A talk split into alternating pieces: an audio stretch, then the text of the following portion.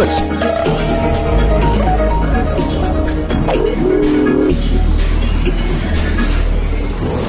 Blue Moon. Die zwei Sprechstunden.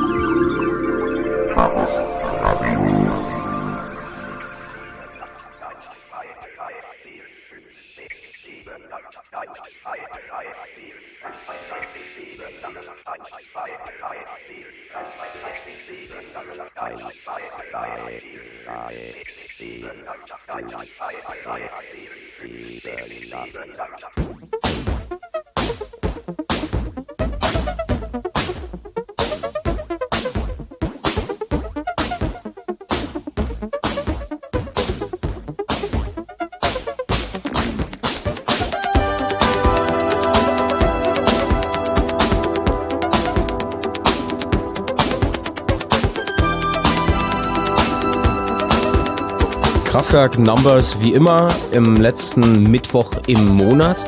Komischer Knick in meinem Mikrofon, ich musste kurz mal. So. Äh, und wie immer am letzten Mittwoch im Monat im Blue Moon hier auf Fritz, äh, Chaos Radio. Heute Teil 132. Äh, zu Gast sind Konstanze, Frank und Erdgeist. Wunderbar, guten Abend. Guten Abend. Hi. Und ich bin natürlich Hallo. ebenfalls zu Gast. Wir sind alle nur Gäste auf dieser Welt, aber das soll nicht Thema der heutigen Sendung sein.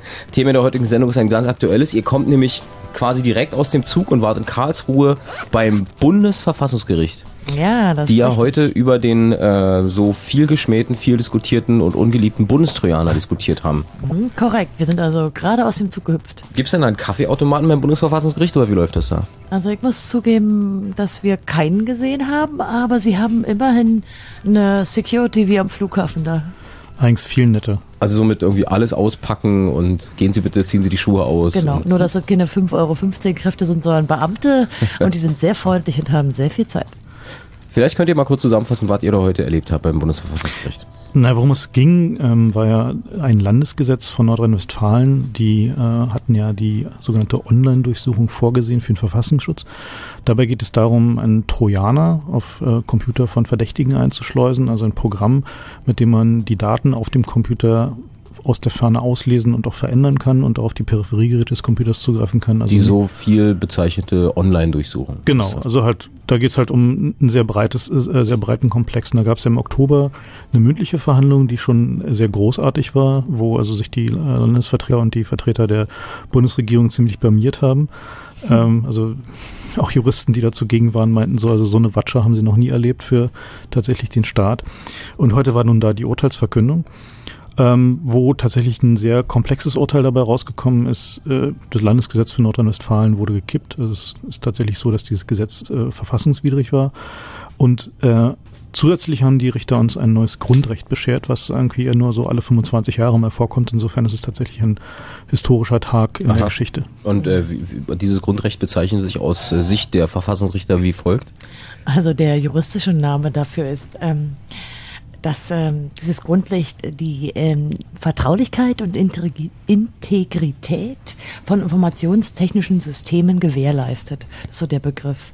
Und eigentlich heißt es, dass wir auch in der digitalen Bereich eine Teamsphäre haben. Es ist also auch für virtuelle Daten, die wir auf Rechnern haben oder die äh, in Netzen liegen, einfach ein Grundrecht gibt, dass es da auch einen Kernbereich gibt, der eben zu schützen ist. Und sie haben extrem hohe Hürden den Ermittlern auferlegt und nur unter diesen dürfen sie halt auf solche Daten zugreifen. Das heißt, wenn ich mich jetzt dafür interessiere, was du auf deiner Festplatte hast, kannst du dich auf dieses neue Grundrecht berufen und kannst sagen, ist nicht. Nee, du bist ja kein staatlicher Ermittler, du wärst einfach nur ein Privatschnüffler. Neu, neugierige, eine neugierige große Nase. So.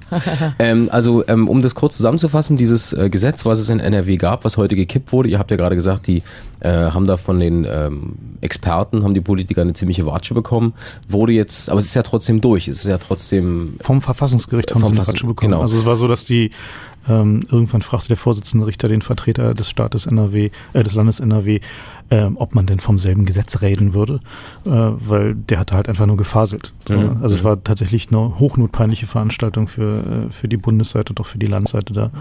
Und nicht nur die Experten haben einigermaßen einhellig gesagt, ähm, das geht so nicht.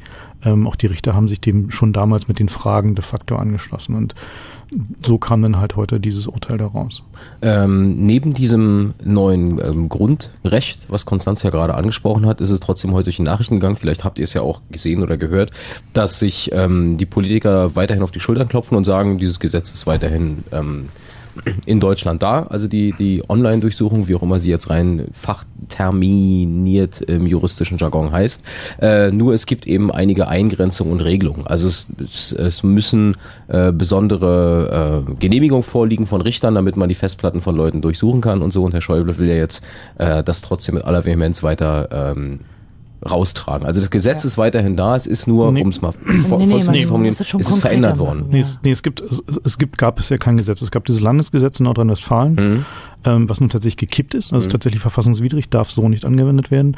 Aber worum es ja implizit ging dabei, äh, war die Diskussion über das neue Gesetz fürs Bundeskriminalamt, äh, was ebenfalls diese Befugnisse bekommen sollte.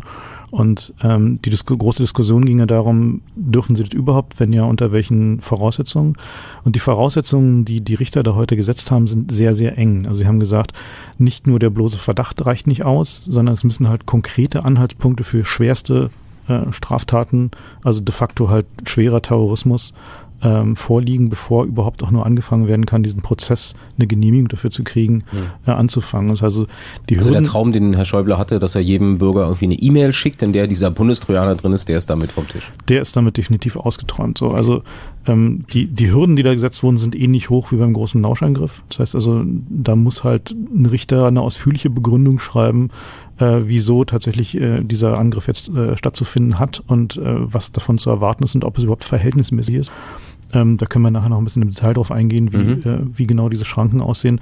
Aber de facto ist es so, dass äh, damit die Anzahl von Fällen, in denen es überhaupt noch versucht werden kann, dramatisch eingeschränkt wurde. Das heißt, wir sind auch aus, aus Sicht der Datenschützer und auch äh, aus Sicht vom Chaos Computer Club ein, äh, kann man sagen, einen Schritt weg vom Überwachungsstaat und haben ein bisschen mehr äh, Persönlichkeit und Intimsphäre äh, schützen können. Kann man dazu sagen? Das kann man deutlich so sagen. Das also ein, so sagen, also ein Sieg. Es ist auf jeden Fall ein Sieg. Da kann sich der Bundesinnenminister hinstellen, wie er möchte, erstmal und sagen, äh, es ist ja nicht verboten worden, aber de facto, das Gesetz ist nichtig und wir haben dieses neue tatsächliche Grundrecht, was an der Menschenwürde hängt, also unserer Verfassungsgrundsätze, Artikel 1 und 2, und was man noch erstmal nicht wegdiskutieren kann. Und äh, da bezieht sich tatsächlich äh, dieses große Urteil auch noch auf andere Sachen, außer nur die Online-Durchsuchung. Etwa muss man daran denken, dass ja auch, wenn Rechner beschlagnahmt werden, etwa nach einer Hausdurchsuchung oder in anderer Weise beschlagnahmt werden, dass auch dann jetzt mal andere Grundsätze für diese digitalen Daten äh, ja, einfach eingehalten werden müssen. Also es wird noch andere Folgen haben. Ja, also aus unserer Sicht ist der äh, damit, ähm, sagen wir mal, die Verfassung im Internetzeitalter angekommen. Und das war auch die explizite Absicht der Richter. Also da können wir nachher nochmal ein bisschen in Details gehen. Das Urteil ist halt, wie gesagt, sehr lang und komplex. Mhm. Ähm, und sie haben halt sehr weitgehend ausgeführt und auch sehr, also sehr weitsichtig agiert.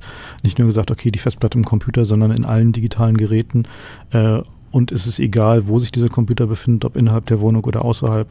Äh, und es bezieht sich halt auch auf entfernt gespeicherte Daten, also sprich Daten, wenn man einen Server irgendwo hat, seine Backups dahin tut und dein eigener Server oder ein eigener Teil von einem Server, und man kann halt eigentlich berechtigt erwarten, dass da niemand anders reinguckt, dann genießen die Daten da genau denselben Schutz, als wenn sie halt auf der eigenen Laptop-Festplatte sind. Gilt das äh, nur für Festplatten im Rechner oder jetzt beispielsweise auch für einen Speicherchip einer Digitalkamera? Nee, auch hier ist es so, dass ist ja auch ein digitaler. Sie haben das sehr erweitert, ja. denn in dem Verfassungsschutzgesetz war ja sowieso nie von Computern die Rede, sondern immer nur von informationstechnischen Systemen, mhm. was ja ein deutlich breiterer Begriff ist. Und so haben sie in der Urteilsbegründung auch äh, ganz deutlich gemacht, dass etwa Mobiltelefone Telefone davon ebenfalls betroffen sind, aber auch Computernetze, also dass eben vernetzte Geräte dabei sind. Mhm. Ähm, insofern ist es deutlich erweitert worden. Das heißt, wenn äh, die Prämisse steht, dass also wirklich äh, Anhaltspunkte für schwerste Straftaten mhm. gelten, dass dann also auf solche Daten zugegriffen werden kann oder dass dann diese Online-Durchsuchung durchgeführt werden kann, ähm, da hat das dann auch Auswirkungen auf den, ich sag mal, normalen User wie dich, mich und viele von euch am, am Radio,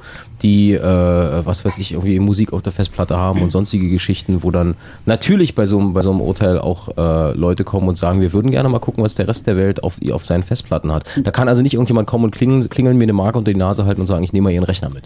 Das wäre früher oder später wahrscheinlich sowieso gekommen, weil alle Gesetze, die sie erlassen haben, um gegen die bösen Terroristen, gegen Nazis oder Kinderschänder vorzugehen, wurden früher oder später dann immer weiter aufgeweicht und mhm. ähm, zum Ende einfach nur gegen Fallschere angewandt. Also haben wir auch ähm, einen guten Schritt getan ähm, für die ähm, Jungs und Mädels zu Hause, die einfach nur ihre Lieblingsmusik aus dem ähm, Netz holen, dass dort nicht plötzlich der BND oder das BKA vor der Tür steht und ähm, die Rechner mitnehmen möchte. Also ein Tag voller Freude, voller Applaus, dieser 27. Ja. Februar 2008. Kann man so sagen, ja. Ein Sieg auf voller Linie. Ähm, das, es gibt ein neues Grundrecht, und zwar das Grundrecht auf digitale Intimsphäre. Das haben äh, die Karlsruher Verfassungsrichter heute beschlossen und so festgestellt. Der Chaos Computer Club äh, hat so schön formuliert, damit ist auch die Verfassung im Internetzeitalter angekommen und die Internetausdrucker äh, haben sich jetzt mal äh, in Ruhe auf einer Kaffeepause zurückgezogen. Das jetzt zu den, also das jetzt zu den großen Details. Aber wie, ihr habt gerade erzählt, wie läuft das da in Karlsruhe ab? Sicherheitskontrollen wie am Flughafen, alles hoch streng. Und ansonsten, ich meine, da springen ja Politiker rum und ein Haufen Presseleute und Kamera und so. Wie, wie läuft denn da so ab, so eine, so eine, so eine, so eine Tagung vom Bundesverfassungsgericht? Naja, es ist eigentlich ein sehr spannendes Prozedere für jemanden, der noch nie da war. Und wir haben ja nur auch zur Deswegen Anhörung, ich, ja. ja. eben, wir haben auch zur Anhörung das erste Mal dieses Bundesverfassungsgerichtsgebäude betreten. Es ist natürlich alles sehr formal geregelt. Äh, dort sind halt eine Menge Gerichtsdiener unterwegs, die dafür sorgen, dass sich A, die Presse an die Regeln hält, aber auch die Besucher. Und jetzt beim Bundestrojaner war natürlich sowohl in der Anhörung wie auch heute bei der Urteilsverkündung total voll. Also da sind dann sehr viele Besucher und auch viele Presse, schon draußen natürlich. Und äh, die Verfahrensbeteiligten, hier insbesondere die Kläger, aber auch die sozusagen Gegenseite, also die Vertreter einmal des Bundestages waren da, aber auch natürlich der nordrhein-westfälischen Landesregierung, äh, die werden dann natürlich vorab befragt und äh, so, sofern dann eben die, die Urteilsverkündung vorbei ist, dann werden sie nochmal befragt. Das hat äh, schon ein ziemlicher Pressehype.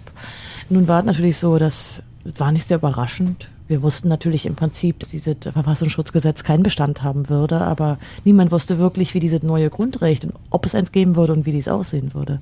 Insofern war natürlich auch spannend. Ist das, wenn die Richter das verkünden, gibt es da Murmeln oder Geraune im Saal? Oder, also, so? also oder muss man sich da zurückhalten, weil irgendein Gerichtsdiener sagt, psch, psch. Nee, also heute, heute war es sehr formal und sehr gesetzt. Also bei der Anhörung im Oktober war es so, äh, dass man eigentlich fast so auf den Szenenapplaus gewartet hat.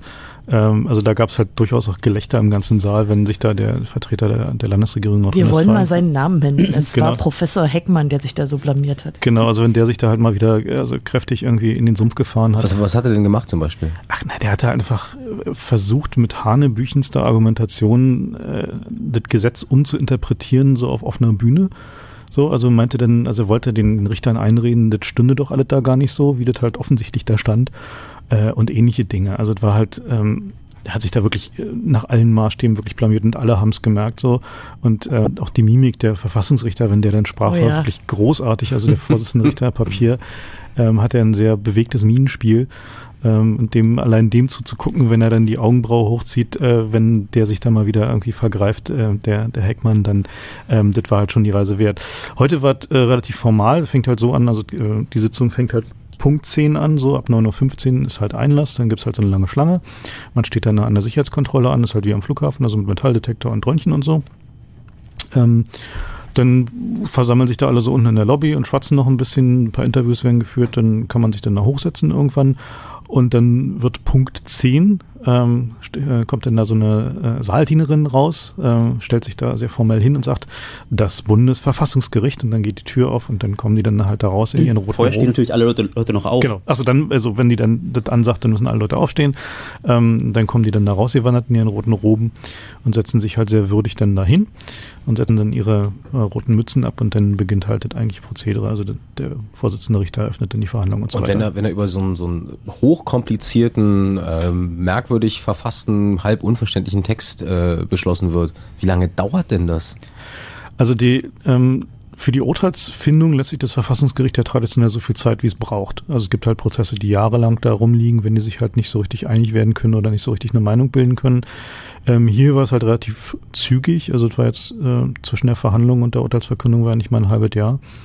Ähm, die Verhandlung damals hat im Oktober hat viele Stunden gedauert. Also sechs Stunden mindestens, aber Unterhaltung auf hohem Niveau hat echt Spaß gemacht. Also es war halt äh, so intellektuelle Unterhaltung für, äh, also selbst für Leute, die jetzt nicht irgendwie jeden Paragraphen damit verstehen. Nee, war auch für Nerds, ja. durchaus. Also weil es ja um technische Aspekte ging. Wir hatten da Spaß, weil die Richter, trotzdem man davon ausgehen kann, dass sie eigentlich nicht zur Internet- und Computergeneration gehören, die richtigen technischen Fragen gestellt haben. Sie ja. haben halt genau auf die Schwachstellen gepiekt und so richtig in die Wunden gebohrt wo sich die Gegenseite ganz schön winden musste. Ja, die Politiker desselben Alters waren da wohl deutlich weniger informiert. Es mhm. hat auch Spaß gemacht, dazu zu gucken, dass es einfach keine Frage des Alters ist, sondern einfach eine Frage der Agilität und des, ähm, der, der Lust, sich damit zu beschäftigen. Also so, man muss schon sagen, die Damen und Herren da beim Bundesverfassungsgericht sind so mit, würde ich mal sagen, die Leute in diesem Staat, die ihr Geld wirklich verdienen. So. Den, Hat gerockt. Ja.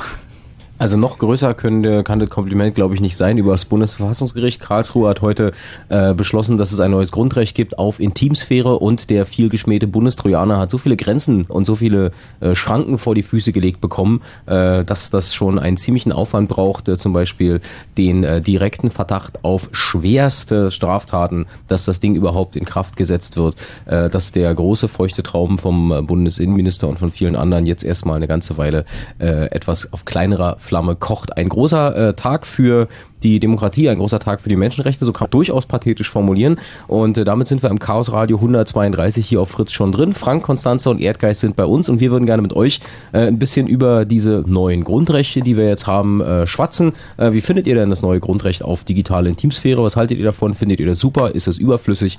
Äh, habt ihr vielleicht die diese ganze diesen ganzen Verlauf ähm, über das äh, über den Bundestrojaner mitbekommen? Habt ihr eine Meinung dazu, dass das jetzt ähm, so viele Schranken bekommen hat? Dann ruft uns an 0331 70 97 110. Ihr könnt natürlich auch berichten, wenn ihr äh, Erfahrungen gemacht habt mit Beschlagnahmung von Computern äh, oder irgendwie auf eurer Festplatte quasi euer zweites Gehirn habt, wo ihr sagt, da kommt mir keiner ran und das ist auch gut so, dass da keiner rankommt. 0331 70 97 110. Es wird eine lustige Sendung am heutigen 27. Februar, wie die anwesenden Damen und Herren schon richtig sagten, ein wichtiger und großer Tag und deswegen spielen wir jetzt die Ärzte, deine Schuld. Das sollte man sich auf der Zunge zergehen lassen. lass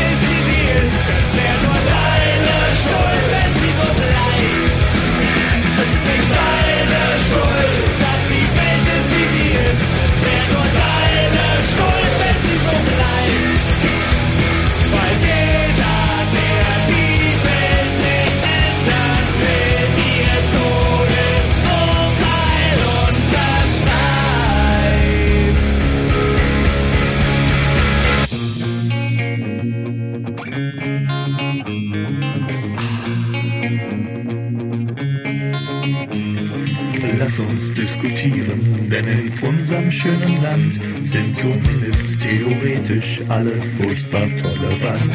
Worte wollen nichts bewegen, Worte tun niemandem weh, darum lass uns drüber reden, Diskussionen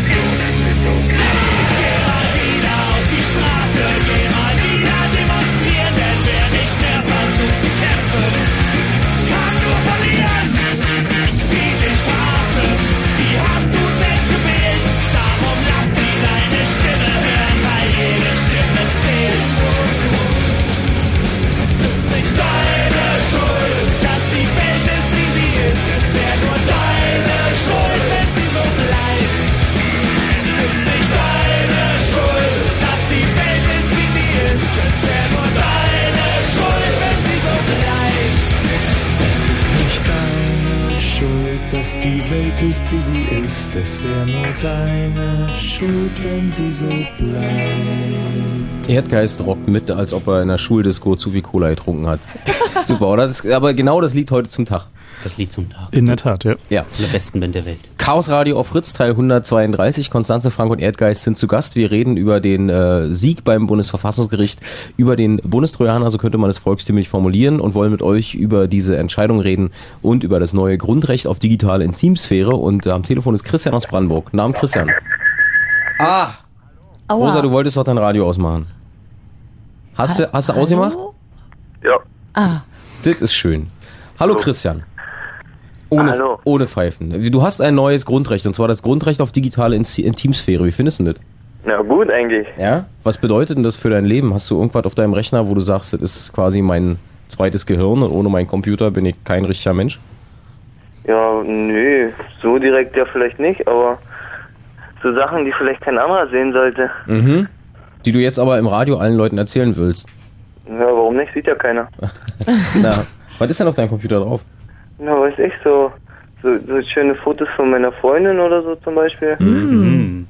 Die hat, aber deine Freundin weiß aber, dass du die Fotos gemacht hast. Ja, ja, sicher. Ah ja, okay, alles klar. Na, die gehen natürlich eigentlich wirklich niemandem was an. das ist doch ein gutes Genau. Beispiel. Also ein gutes Beispiel dafür, was man nicht äh, ausgeschnüffelt haben will. Mhm. Auch gerade nicht von den älteren ähm, Ermittlungsbeamten, die da vielleicht noch ganz andere Interessen haben. In, de- in dem Fall sind, glaube ich, nicht mal die Ermittlungsbeamten jetzt wichtig, sondern äh, vielleicht auch wie die Eltern oder äh, Freunde von Christian, die sagen, warte mal hier, ich mach dir mal den Rechner klar. Oh, was ist das denn? Ne? Kannst dir sagen, ich habe hier neu Grundrecht heute in, in Karlsruhe entschieden worden. Was ist das, deine Freundin im Hintergrund? Nee, nee, die, ich, ich bin ja im Internat und das ist so, so ein Zimmergenosse. Alles klar.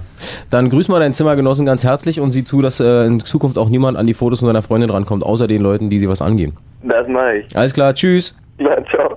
0331 70 97 110. da haben wir aber Leute Spaß. Am Telefon ist Stan aus Greifswald. Hallo Stan. Guten Abend. Grüß dich. Du hast eine Rückfrage zur Urteilsbegründung. Äh, genau, und zwar ähm, habe ich so ein bisschen heute das alles mitverfolgt und ähm, habe dann ein bisschen äh, die ganzen Weblogs gelesen. Und was mich Alle? Naja, ein paar, so, so, die, so, so Ja. Markus Beckedahl und, und äh, und so. Mhm.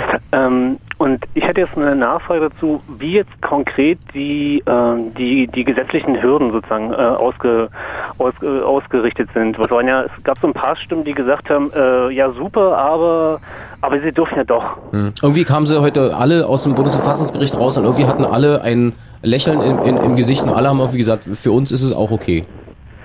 Ähm, also ich finde, ich finde, ich, äh, ich teile echt die Einschätzung von Konstanze und, und, und euch. Ähm, Hm. Aber äh, wie sieht es jetzt konkret aus? Also wenn jetzt ähm, es gab so ein paar kritische Stimmen, die ma- nachher meinten, ja, wenn wenn die das wollen, dann finden die irgendeinen Richter, der sagt, ja, mach das.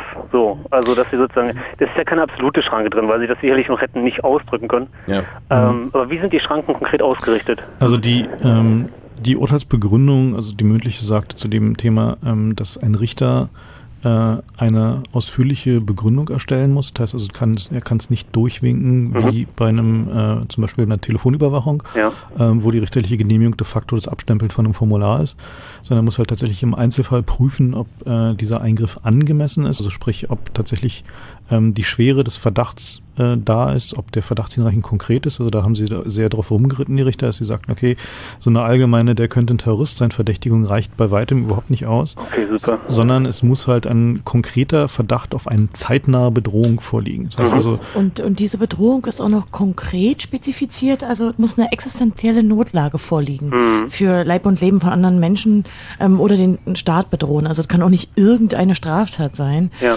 Ähm, das ist tatsächlich vergleichbar etwa mit den Schranken, die beim großen Lauschangriff, also beim äh, Schnüffeln im, in den Schlafzimmern, also Ja. wenn man jetzt akustisch äh, oder optisch den Wohnraum überwachen will. Das ist etwa vergleichbar. Das heißt, die Schranken sind so hoch, äh, dass wir zumindest in absehbarer Zukunft nicht ganz viele Fälle von diesen äh, Bundestrojanern sehen werden. Aber die Formulierung konkreter für Verdacht auf konkrete Bedrohung äh, könnte man jetzt auch wieder auslegen. Naja, gibt es Nee, da irgendwie einen nee, das- Katalog, wo man sagt, Nee, der Katalog, der Katalog besteht aus genau zwei Zeilen. So und äh, da steht halt nämlich tatsächlich drinne äh, Gefahr für für Leib Leben, äh, so also tatsächlich irgendwie Tötungshandlungen.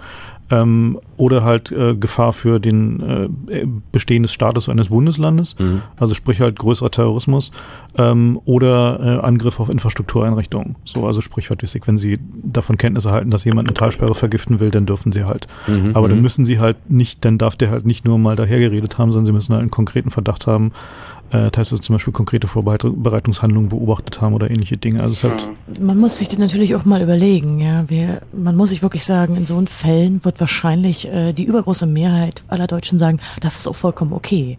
Also wenn echt ein konkreter Verdacht vorliegt und es um eine wirklich ähm, ja einfach lebensbedrohliche Straftat geht, dann würden die meisten Menschen sagen, natürlich könnt ihr hier in diesem Fall so ein Ermittlungsmittel äh, benutzen. Aber es soll eben nicht ausgeweitet werden auf so ein alltägliches Mittel wie die Telefonüberwachung, die Genau. standardmäßig dauernd gemacht wird. Genau. Ich glaube, das ist ein sehr guter Kompromiss.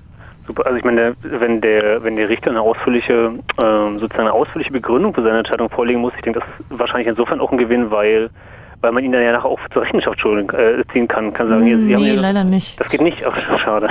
Also Richter ja, in Deutschland zur Rechenschaft ziehen, das ist eine sehr schwierige Angelegenheit. Also es geht eigentlich nur auf dem Dienstaufsichtswege.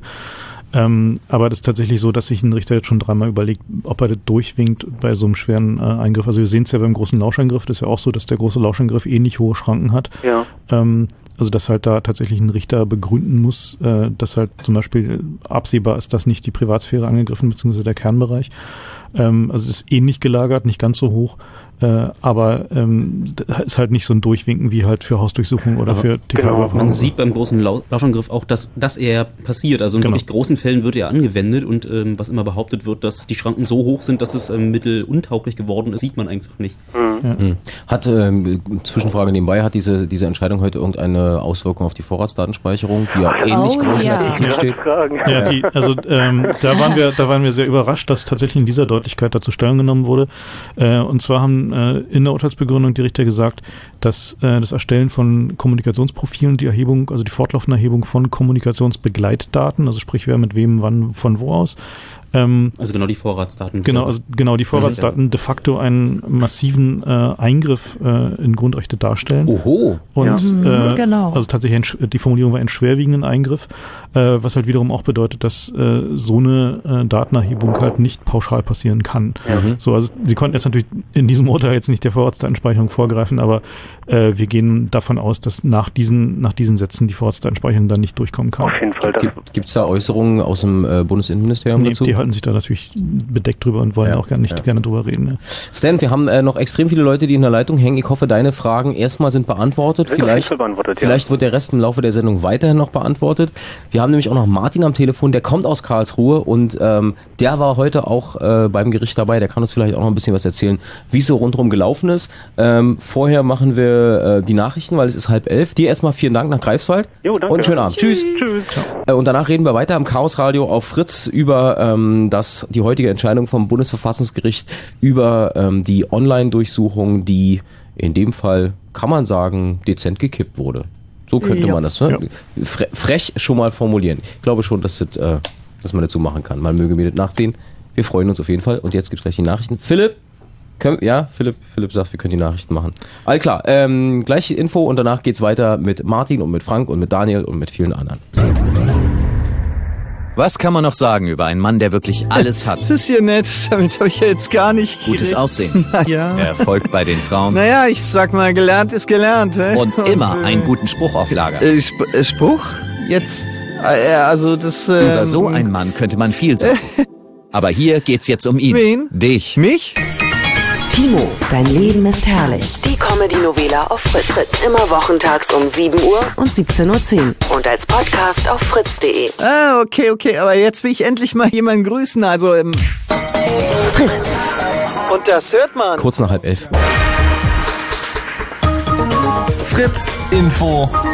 Nachrichten. Mit Philipp Burger. Die Berliner Polizei hat am Nachmittag einen Club der Rockergruppe Bandidos in Reinickendorf durchsucht. 200 Beamte waren im Einsatz. Ein 23 Jahre alter Mann wurde laut Polizei festgenommen. Er soll an einem Überfall auf zwei Männer vor einem Vereinshaus der Hells Angels in Charlottenburg beteiligt gewesen sein. Die Täter hatten die Mitglieder des verfeindeten Motorradclubs zum Teil schwer verletzt. Die Bundesregierung hat das Urteil des Bundesverfassungsgerichts zu heimlichen Online-Durchsuchungen begrüßt. Die Richter hätten deutlich gemacht, dass der Staat im Kampf gegen terroristische Bedrohungen nicht darauf verzichten könne, sagte ein Regierungssprecher. Auch Datenschützer zeigten sich zufrieden mit der Entscheidung, denn die Sicherheitsbehörden dürfen die Computer von Verdächtigen nur dann ausforschen, wenn überragend wichtige Rechtsgüter wie Menschenleben oder der Bestand des Staates konkret gefährdet sind. Die Durchsuchung muss von einem Richter angeordnet werden. Eine Überfallserie auf fünf Supermärkte in Berlin-Neukölln ist so gut wie aufgeklärt. Die Polizei hat drei mutmaßliche Täter geschnappt, sucht aber noch nach weiteren. Ein 19-Jähriger sitzt in U-Haft, seine beiden 18-jährigen Komplizen kamen gegen Auflagen wieder frei. Die Männer sollen seit November Supermarktkassen ausgeräumt haben. Im Kampf gegen Steuerhinterziehung will das Fürstentum Monaco mit den deutschen Behörden zusammenarbeiten. Das hat Fürst Albert von Monaco heute bei einem Treffen mit Kanzlerin Merkel versprochen. In Zukunft sollen Infos zum Beispiel über Steuerbetrug und Geldwäsche besser untereinander ausgetauscht werden. Ähnlich wie Liechtenstein gilt Monaco als Steueroase. Dort müssen Ausländer so gut wie keine Steuern zahlen, wenn sie ihren Wohnsitz im Fürstentum anmelden. Sport. Im Viertelfinale des DFB-Pokals haben sich Wolfsburg und Hamburg gegenübergestanden. Gewonnen hat Gastgeber Wolfsburg mit 2 zu 1 nach Verlängerung und steht damit im Halbfinale. Wetter.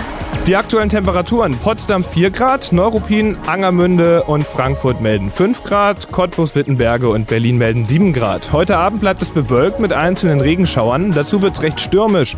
In der Nacht soll es dann meistens trocken bleiben, das Ganze bei Temperaturen zwischen 4 und 1 Grad. Morgen erwarten uns wieder viele Wolken, die sich ab und zu aber auch mal verziehen. Es soll trocken bleiben bei 8 bis 11 Grad. Verkehr. A13 Schönefelder Kreuz Richtung Dresden zwischen Mittenwalde und Großköris gab es einen Unfall, bitte fahrt langsam. A19 Rost Rostock Richtung Wittstock-Dosse. Zwischen Waren und dem Dreieck Wittstock-Dosse fährt ein Schwertransport, den ihr nicht überholen könnt. Gute Fahrt. Fritz ist eine Produktion des RBB. Und wenn im Radio 89,85, dann Fritz im Berliner Kabel.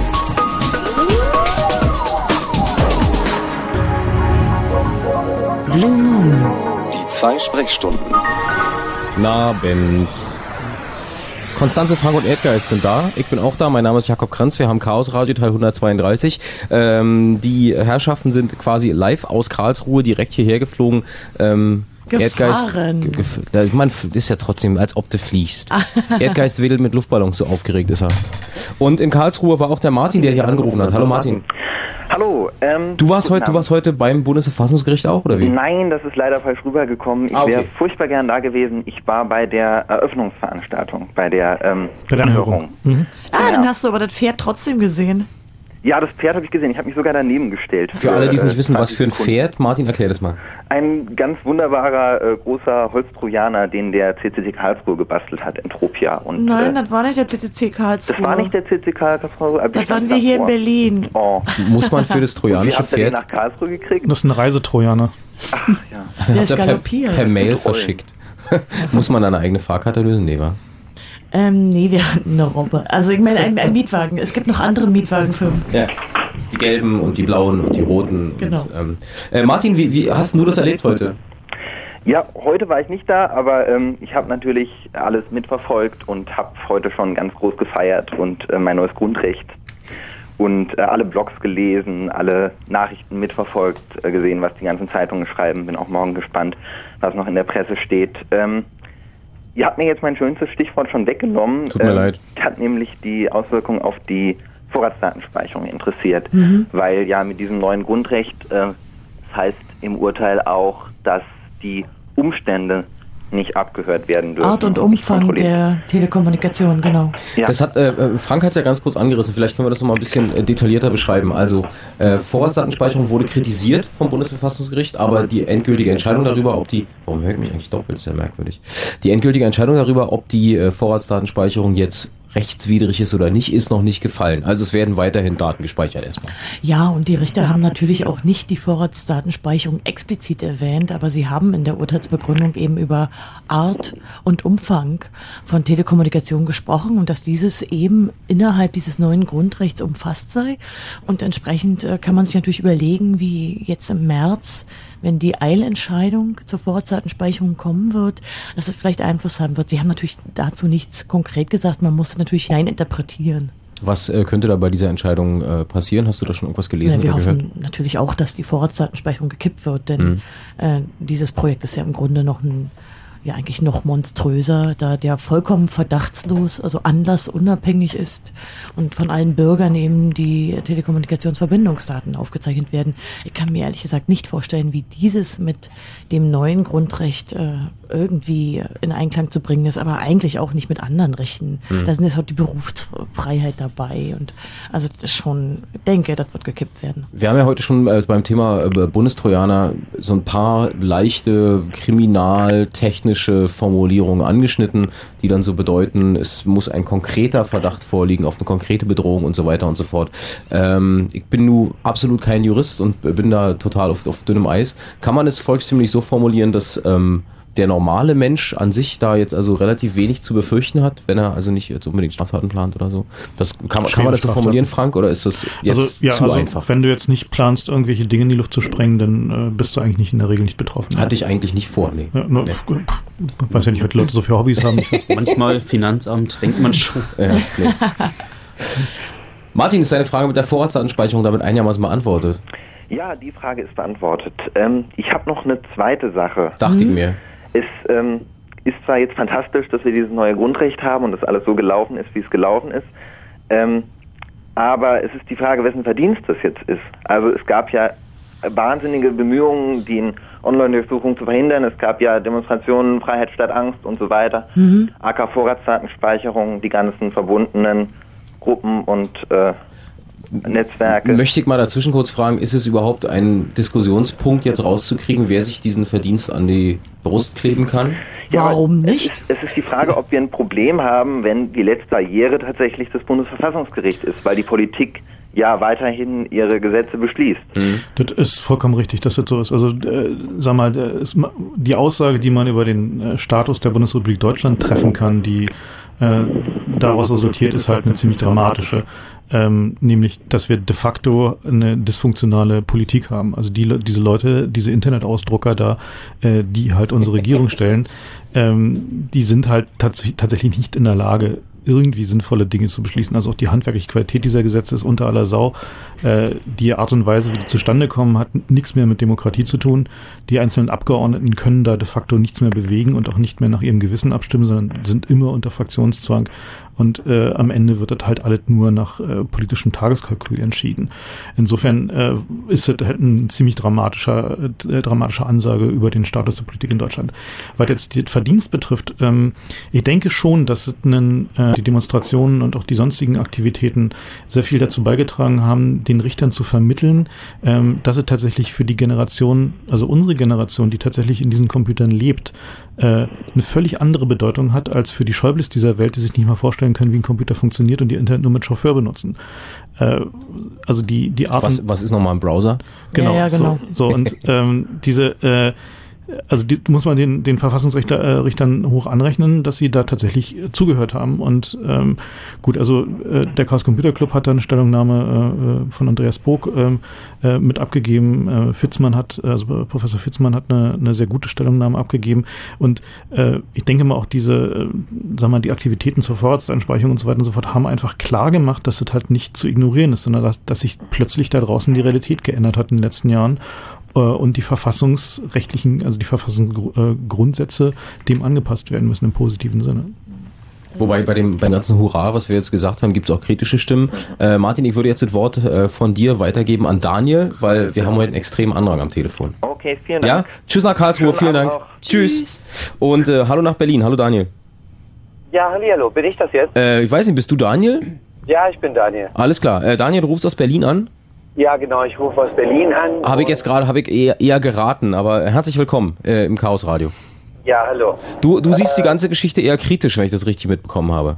Wenn meine. Ah, oder ich möchte auf jeden Fall mal eine Gegenstimme irgendwie aufmachen. Ja?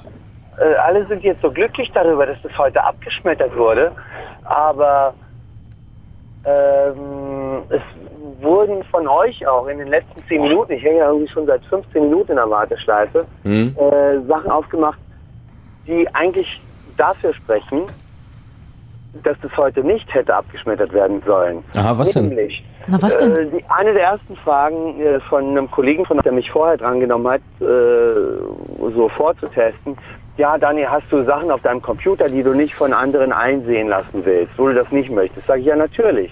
Ähm, dann Ja. kam wesentlich später oder vor ganz kurzem die Frage von euch da in eurer Runde. Hm? Ähm, äh, warte mal, jetzt hab ich kurz, ah, warte, warte, ob das denn okay wäre, wenn, also was hast du mit deinen Daten vor? Hat der dich, glaube ich, gefragt. Und du sagst, na, ich will keine Luft sprengen, natürlich nicht. Ja, dann hast du auch nichts zu befürchten. Und das ist irgendwie das ganze Spektrum. Wir haben alle Daten auf unserem Computer, die wir nicht von anderen einsehen lassen wollen. Auf der anderen Seite äh, glaube ich auch, dass wir ebenfalls alle oder die große Mehrheit eben nicht die Absicht haben, mit unseren Internetverbindungen, Daten auf unseren Computern irgendwelchen Menschen zu schaden. Ganz genau, also das würde ich jetzt hoffentlich auch so unterschreiben, dass die große Mehrheit von uns das, das so plant. Aber damit sind wir ja genau, genau bei der Geschichte, die das Bundesverfassungsgericht heute auch festgestellt hat, was Frank eben auch so schön formuliert hat, dass dieses Gesetz jetzt im Internetzeitalter angekommen ist, dass Leute wie äh, du, ich, wir alle, die wir ähm, sehr viel mit dem Computer arbeiten, da Dateien drauf speichern und das nicht immer nur ausdrucken und in Schrank heften, dass es für uns ein ganz anderes Arbeitsmaterial, Arbeitsmittel und damit auch ein Stück Privatsphäre ist, äh, wo wir bitte zu entscheiden haben, wer darauf Zugriff hat und wer nicht, ob das jetzt Fotos von deiner Freundin sind oder äh, deine Steuererklärung oder äh, Fotos von, was weiß ich, einem Unfall, den du mit dem Fahrrad hattest, was du der Versicherung schicken musst, äh, das ist in dem Fall ja vollkommen äh, irrelevant. Das Recht ist doch nicht gefährdet. Aber die, die Planung, die das Bundesinnenministerium hatte und äh, was halt auch die äh, das Bundeskriminalamt und ähnliche tatsächlich gerne wollten, war halt ein sehr viel weitergehender Zugriff. Äh, was die halten wollten, die wollten, wenn sie irgendwie so einen vagen Verdacht haben, dann wollten sie gleich mit den großen Kanonen ausrücken. Und Nicht, ich glaube nicht nach vagem Verdacht. Doch, so also wir haben, wir haben ja gerade, wir haben ja vor ein paar, äh, paar Sendungen hier ähm, den einen jungen Mann gehabt, der genau von so einem vagen Verdacht betroffen war, äh, der halt auf der Grundlage von ein paar Worten in einem Artikel plötzlich als Terrorist verdächtigt wurde und gegen den sie das komplette Programm gefahren haben. Und wenn sie zu dem Zeitpunkt schon das Recht für eine Online-Lösung gehabt hätten, dann hätten sie das tatsächlich bei dem auch durchgeführt. Und äh, dass das Bundesverfassungsgericht jetzt klarstellt, dass ja, wenn es wirklich um schweren Terrorismus geht, dann dürft ihr unter engen Voraussetzungen, aber ansonsten dürft ihr nicht, äh, ist tatsächlich also ein sehr weises Urteil, weil sie sagen, damit äh, den Ermittlern sind damit nicht komplett alle Mittel aus der Hand geschlagen. Ja, lass es, doch, lass es doch bei den engen Voraussetzungen bleiben. Also damit bin ich ja völlig einverstanden. Nee, bloß die haben wir doch heute erst bekommen. Die haben wir heute erst bekommen, die waren vorher nicht in der Diskussion. Die waren einfach nicht vorhanden. So, also die, die haben, also Schäuble hat immer gerne diese Beispiele gemacht. auch, oder ihr habt vorhin auch über Lauschangriff äh, im Gegensatz zu einer normalen Telefonabhörmaßnahme gesprochen. Genau. Mhm. Ihr behauptet, eine Telefonabhörmaßnahme wäre sehr leicht einzurichten. Das ist tatsächlich so. Ja. Also die Anzahl der Aber die braucht auch einen richterlichen Beschluss, oder? Ja, das ist aber ein Formular, was abgestempelt und unterschrieben wird. Da Das heißt, das macht ein Amtsrichter. Das ähm, bedeutet auch, dass er etwa in einem Bundesland wie Bayern nur ein paar Minuten Zwei. äh, Na, nee, das war die Hausdurchsuchung. So. Also ein paar Minuten hat, um das zu unterschreiben. Und wir haben Fälle, ähm, die gehen ähm, in, in einem Jahr betrachtet auf 100.000 Betroffene. Das heißt, wir sind nicht nur relativ, sondern auch absoluter Weltmeister im Abhören von Telefon. Das ist eine Standardermittlungsmaßnahme, die wird durchgewunken. Und es ging uns im Vorfeld dieses Urteils insbesondere darum, dass bei so einem intensiven Eingriff, dass jemand die Festplatte abschnorchelt, andere Voraussetzungen gelten als für diese Sachen wie Internet überwachen oder Telefon überwachen. Das ist sehr wichtig. Das ist einfach auch ein äh, für eine für eine Gesellschaft, die in eine digitale Zeit geht, einfach ähm, von höchster dem Brisanz. Beschluss heute muss ein Richter dann ein Gutachten schreiben. Ja, er muss eingehend prüfen und es muss eine Kernbereichsprognose geben. Das Oh heißt, Gott, ich glaube, wir sind jetzt sehr, sehr tief im juristischen. ja, es ist einfach ähm, eigentlich also einfach zu verstehen. aber, weil es ist natürlich keine einfache Entscheidung und es ist kein Schwarz und Weiß. Aber ich sehe schon irgendwo die Wahrheit zwischen dem Richter, der wahrscheinlich mehrere Tage, wenn nicht Wochen braucht, um so eine Begründung zu schreiben, um Mhm. diese Art von Überwachung zuzulassen, gegenüber dem, was ich jetzt zum ersten Mal höre, äh, der Telefonabhörmaßnahme, wo er äh, nur zwei Minuten braucht, wobei ich das alles schon ein bisschen tendenziell finde, tendenziös finde. Äh, Na, du kannst die Statistiken zur Telefonüberwachung jedes Jahr bei der Bundesnetzagentur runterladen. in der Summe unterm Strich mehr Menschen geschadet oder mehr Menschen geholfen? Geschadet. Geschadet. Das kann man einfach pauschal so sagen. Wegen dem Eingriff in deren Privatsphäre. Nein, weil man sich die Zahlen ansehen kann, wie viele Telefonüberwachung tatsächlich zu einem Verfahren führen und dann zu einem Urteil. Und da sind wir bei nicht mehr 25 Prozent. Das heißt, dass über drei Viertel der Leute einfach nur abgeschnorchelt werden, weil sie eben abgeschnorchelt werden. Nicht, weil sie eine Straftat begangen haben, für die sie verurteilt werden. Du musst den, Entschuldige, du musst dir den, den Schaden einfach. Warte mal, Daniel, immer nur, immer nur einer, weil sonst ist es katastrophal. Entschuldige, Du musst dir den Schaden einfach so vorstellen, dass wenn du am Ende nicht mehr telefonierst, ohne dir über die Schulter zu gucken und überlegst, wer denn jetzt alles mithört, weil du weißt, dass da eh in, in, in sechs, siebenstelliger Anzahl deine Telefongespräche abgehört werden, dann, dann hast du dich ja in eine Richtung verändert, die vielleicht ähm, dir jetzt auch nicht, ähm, nicht so gefallen würde. Also ist dein, der, der Schaden an deiner Freiheit, an, Und ihr das nicht nur reaktionär, sondern auch noch darüber hinaus naiv. Aber ich habe nichts zu verbergen, weißt du? Ja, gut, dann hast du aber, das ist aber dein ein Problem. langweiliges Leben. Also wenn nichts zu verbergen, hat er wirklich. Ähm, Ja, ein wenn du nichts zu verbergen Leben. hast, fein, das ist schön für Ja, dich. also warte mal, warte mal, Moment mal. Moment mal, also ehe wir, ehe wir jetzt alle anfangen, hier uns auf einer persönlichen Ebene zu bewegen. Nein, nein, ich meine, das kann man, man kann das sagen. Das ist jedem, jede Person hat das Recht. Ja, danke Daniel. Ähm, Okay. Aber Ja, jetzt mal also diese ganzen persönlichen Geschichten hin und her, ich würde das gerne mal wieder ein bisschen glatt bügeln wollen. Ich, äh, Daniel hat an dem Punkt natürlich schon recht, auch wenn es mit der Telefonüberwachung jetzt neu für ihn war, ähm, dass ein Großteil der Menschen natürlich sagt, ich habe doch nichts zu befürchten. Ja, klar. Und das, was mit der Online-Durchsuchung äh, geplant war, dass man einfach, was du auch gerade gesagt hast, Konstanze, dass man äh, quasi mit dem Salzstreuer oder mit dem Gießkannenprinzip erstmal äh, guckt, was überall passiert, um dann Sachen weiter rauszuziehen, dass dem jetzt durch die Entscheidung vom Bundesverfassungsgericht heute mehrere äh, Hürden auferlegt werden, die Mhm. nicht so einfach zu übergehen sind, Genau. wo jeder von uns äh, sich in seiner eigenen Privatsphäre und auch seiner neuen, so schön genannten digitalen Intimität, wo wir ja ein neues Grundrecht drauf haben, ein bisschen sicherer fühlen kann. Ja, Und klar. ähm, im Endeffekt, äh, ob Daniel das auf der einen Seite so sieht oder wie auf der anderen Seite, ist, sind ist wir ja nicht auf demselben Level. Meinung. Genau. Ja, es ist ja wirklich tatsächlich so, dass viele Leute sagen, ich habe nicht wirklich was zu verbergen und ich traue diesem Staat in gewisser Weise. Aber man muss natürlich denn, man muss dabei überlegen, dass man diese, diese Denke nicht auf andere Menschen übertragen kann. Nur weil man selber von sich glaubt, dass man nichts zu verbergen hat, darf man wohl nicht von den anderen Menschen verlangen, dass sie genauso denken. Das könnten wir dann weiter diskutieren, Ja, also der- wenn also ein- Daniel noch mal am Telefon Ein ist. Punkt dazu noch. Ähm, was ich sehr bemerkenswert fand, ist, dass äh, die Diskussion um den Bundestrojaner äh, zu einer massiven Mobilisierung äh, der digitalen Generation geführt hat. Das heißt also, da sind eine Menge Leute, die plötzlich, also denen die Telefonüberwachung einigermaßen egal war, das war hm, passiert halt so. Ähm, Wenn es aber darum geht, den Leuten auf die Festplatte zu gucken, dann werden viele Leute plötzlich sehr sensibel, weil die wissen, dass de facto ihr gesamtes Leben auf dieser Platte ist. Das heißt also, wenn die, Von Fotos über Steuererklärung bis hin zu Bewerbungsschreiben und sonst was. Genau. So, ähm, das heißt also, natürlich, wenn man irgendwie ein Leben mit Aktenordnern führt, dann ist einem nicht egal und nur seinen Computer als Schreibmaschine benutzt.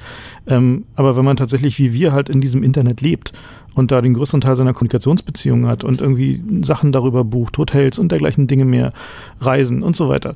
Ähm, und äh, Dating-Sites benutzt und was die Leute heutzutage alle damit tun, so, dann äh, ist der Eingriff in, in pri das private Leben sehr viel schwerwiegender äh, und wird auch als sehr viel schwerwiegender empfunden. Und der interessante Punkt war, dass es sehr vielen Leuten so ging. Also dass halt äh, diese Kampagne gegen den Bundestrojaner war die Kampagne, wo wir am meisten Resonanz bisher überhaupt hatten. So, also wo einfach Leute aus Ecken kamen, wo wir niemals damit gerechnet hätten, Mhm. dass die sagen, okay, das geht nun wirklich nicht, da ist die rote Linie, da ist, geht's jetzt nicht mehr weiter. So. Und eigentlich ist es auch, was die Richter heute gesagt haben. Die Richter sprachen in der Urteilsbegründung davon, dass man durch den Zugriff auf eine Platte ein Persönlichkeitsprofil bilden kann und einfach tief in einen Menschen hineinschauen kann. Mit allen Aspekten, Hobbys, berufliche Zeug. Die haben das sehr klar Mhm. herausgestellt, dass es darum geht, dass es hier einen Schutzbereich gibt. Ich finde ja höchst interessant, dass es auch eine Äußerung gab zum, zum Thema Vorratsdatenspeicherung, was uns dann wahrscheinlich in diesem Jahr in den kommenden Sendungen noch mal beschäftigen wird. Aber wir, wir graben erstmal weiter hier am Telefon. Äh, Wet Sniper ist dran. Hallo, guten Abend.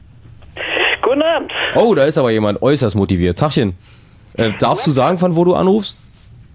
Äh, Wuppertal, das kann ich ruhig sagen. das Aus Wuppertal. Grüße dich. schon. ich Ähm, hatte auch schon mal angerufen, Wet Cyper ist aber richtig. hier steht Wet Cypher. Cyper. Zo- Na, wie dem, wie dem auch immer sei. Ähm, was sagst du denn zu dem Urteil heute? Ja, ich habe mir das Ganze auf live auf Phoenix angesehen, habe erstmal, sag ich jetzt mal, die letzten äh, Sekunden war es noch ein bisschen kribbeln und dann erstmal groß gefeiert, ne? Ähm, ich sag mal, ich kenne das von, äh, war im Landgericht Wuppertal mal selber so als Besucher mal ab und zu mal und daher kenne ich so die Atmosphäre, wie man also reinkommt, äh, Elektro, ähm, sprich Metalldetektor und dergleichen und ähm, aber bei mir haben sich so ein paar Fragen selber aufgetan. Na, dann schieß los, vielleicht können wir Ähm, die ja diskutieren. Ja, und äh, zwar, ähm, ja genau, einerseits so die Sache, ähm, das Ganze ist ja schon öfters äh, Sachen passiert, die verfassungswidrig sind und im Prinzip ist es ja nicht das erste Mal, es passiert ja offensichtlich öfters und warum äh, ist zum Beispiel der Herr Schäuble äh, immer noch Bundesinnenminister? Das stellen sich ja viele Leute die Frage. Na gut, kann und das Können Bundesverfassungsgericht wir so hier, hier weder wir noch das Bundesverfassungsgericht beantworten die Ja. Frage. Ähm, also die, äh, die, sag mal, die, die wird jetzt gerade von den Politikern, wo der sicherlich darauf anspielt, die zur Schau getragene äh, gute Miene äh, von, von Zierke und Schäuble, ähm, hat natürlich einfach damit zu tun, dass sie halt eine Niederlage nicht zugeben können. Äh, insbesondere, weil das Bundesverfassungsgericht halt ihre Argumentation, dass sie es in wenigen wirklich schwersten Fällen benötigen, dieses Mittel, ähm, einfach beim Wort genommen hat. Also die haben halt einfach beim, die beim Wort genommen und haben gesagt, okay, ähm, ihr braucht es in wirklich harten Fällen, das sehen wir ein, ähm, dann kriegt ihr halt ordentliche Schranken davor, um dafür zu sorgen, dass ihr es genau nur in diesen Mhm. Fällen benutzt. So. Und jetzt kann sich Ja, aber Schäuble die generelle, die generelle Frage ist, äh, es sind ja schon öfters verfassungswidrige Sachen gelaufen, immer wieder abgeblockt worden. Äh, ist die Frage, warum äh, muss das immer zum Bundesverfassungsgericht gehen? Warum kann nicht in der Vorinstanz schon gesagt werden? Warum kann das nicht erstmal sozusagen erst geprüft werden? Weil jetzt hat man ja gesagt, den Bundestrojaner, den lassen wir jetzt einfach mal frei. Und äh, das wird jetzt äh, im Nachhinein erst geprüft. Ja, das Problem liegt einfach daran, dass das äh, System der politischen Entscheidungsfindung in Deutschland mittlerweile so dermaßen verkommen ist, dass es nicht mehr in der Lage ist, äh, solche Entscheidungen zu fällen. So, das kann man einfach so zusammenfassen. Ähm, ist einfach nicht mehr so, dass ähm, die parlamentarische Demokratie in der Lage ist, äh, rationale Sachentscheidungen zu fällen in Abwägung äh, von verfassungsmäßigen Grundsätzen. Und ähm, de facto finden halt die inhaltlichen Vorarbeiten auf der ministeriellen Ebene statt und die werden halt äh, parteipolitisch gestört und dann entsprechend durchgewunken und ähm, de facto hat sich die Politik damit abgefunden, dass halt solche Gesetze halt einmal nach Karlsruhe gehen und dann da vielleicht irgendwie abgewunken oder ähm, beziehungsweise äh, abgewählt werden. Der Zustand ist halt extrem beklagenswert. Ähm, ich sage mal, bis irgendwie neue Generationen in den politischen Parteien angekommen sind oder das jetzige Personal halt einfach mal sich in die Rente verabschiedet, wird sich da vermutlich nichts dran ändern, vielleicht unterhalb von der Revolution. Du, du könntest ja einfach mal folgenden Spaß dir machen. Du könntest ja mal mit zwei Tassen Kaffee zu deinem örtlichen äh, Bundestagsabgeordneten? Landesverband äh, von der CDU gehen oder zu deinem Landtagsabgeordneten und einfach genau da diese Frage stellen, sagen, ich habe einen Kaffee mitgebracht, habt ihr mal eine Viertelstunde Zeit, ich hätte mal gerne ein paar Fragen, die würde ich gerne geklärt haben, weil ich glaube, hier an dieser Stelle werden wir äh, da auf keinen Punkt weiterkommen. Du hast gesagt, du hast eine Menge Fragen, was was brennt dir denn noch auf der Seele? Noch, genau, da wollte ich nämlich gerade hinkommen. Ich wollte jetzt auch ein bisschen kärten, nicht, dass er so platt, weil Ja, sonst, po sonst polemisieren wir hier hin und Ähm, her, das bringt doch nichts.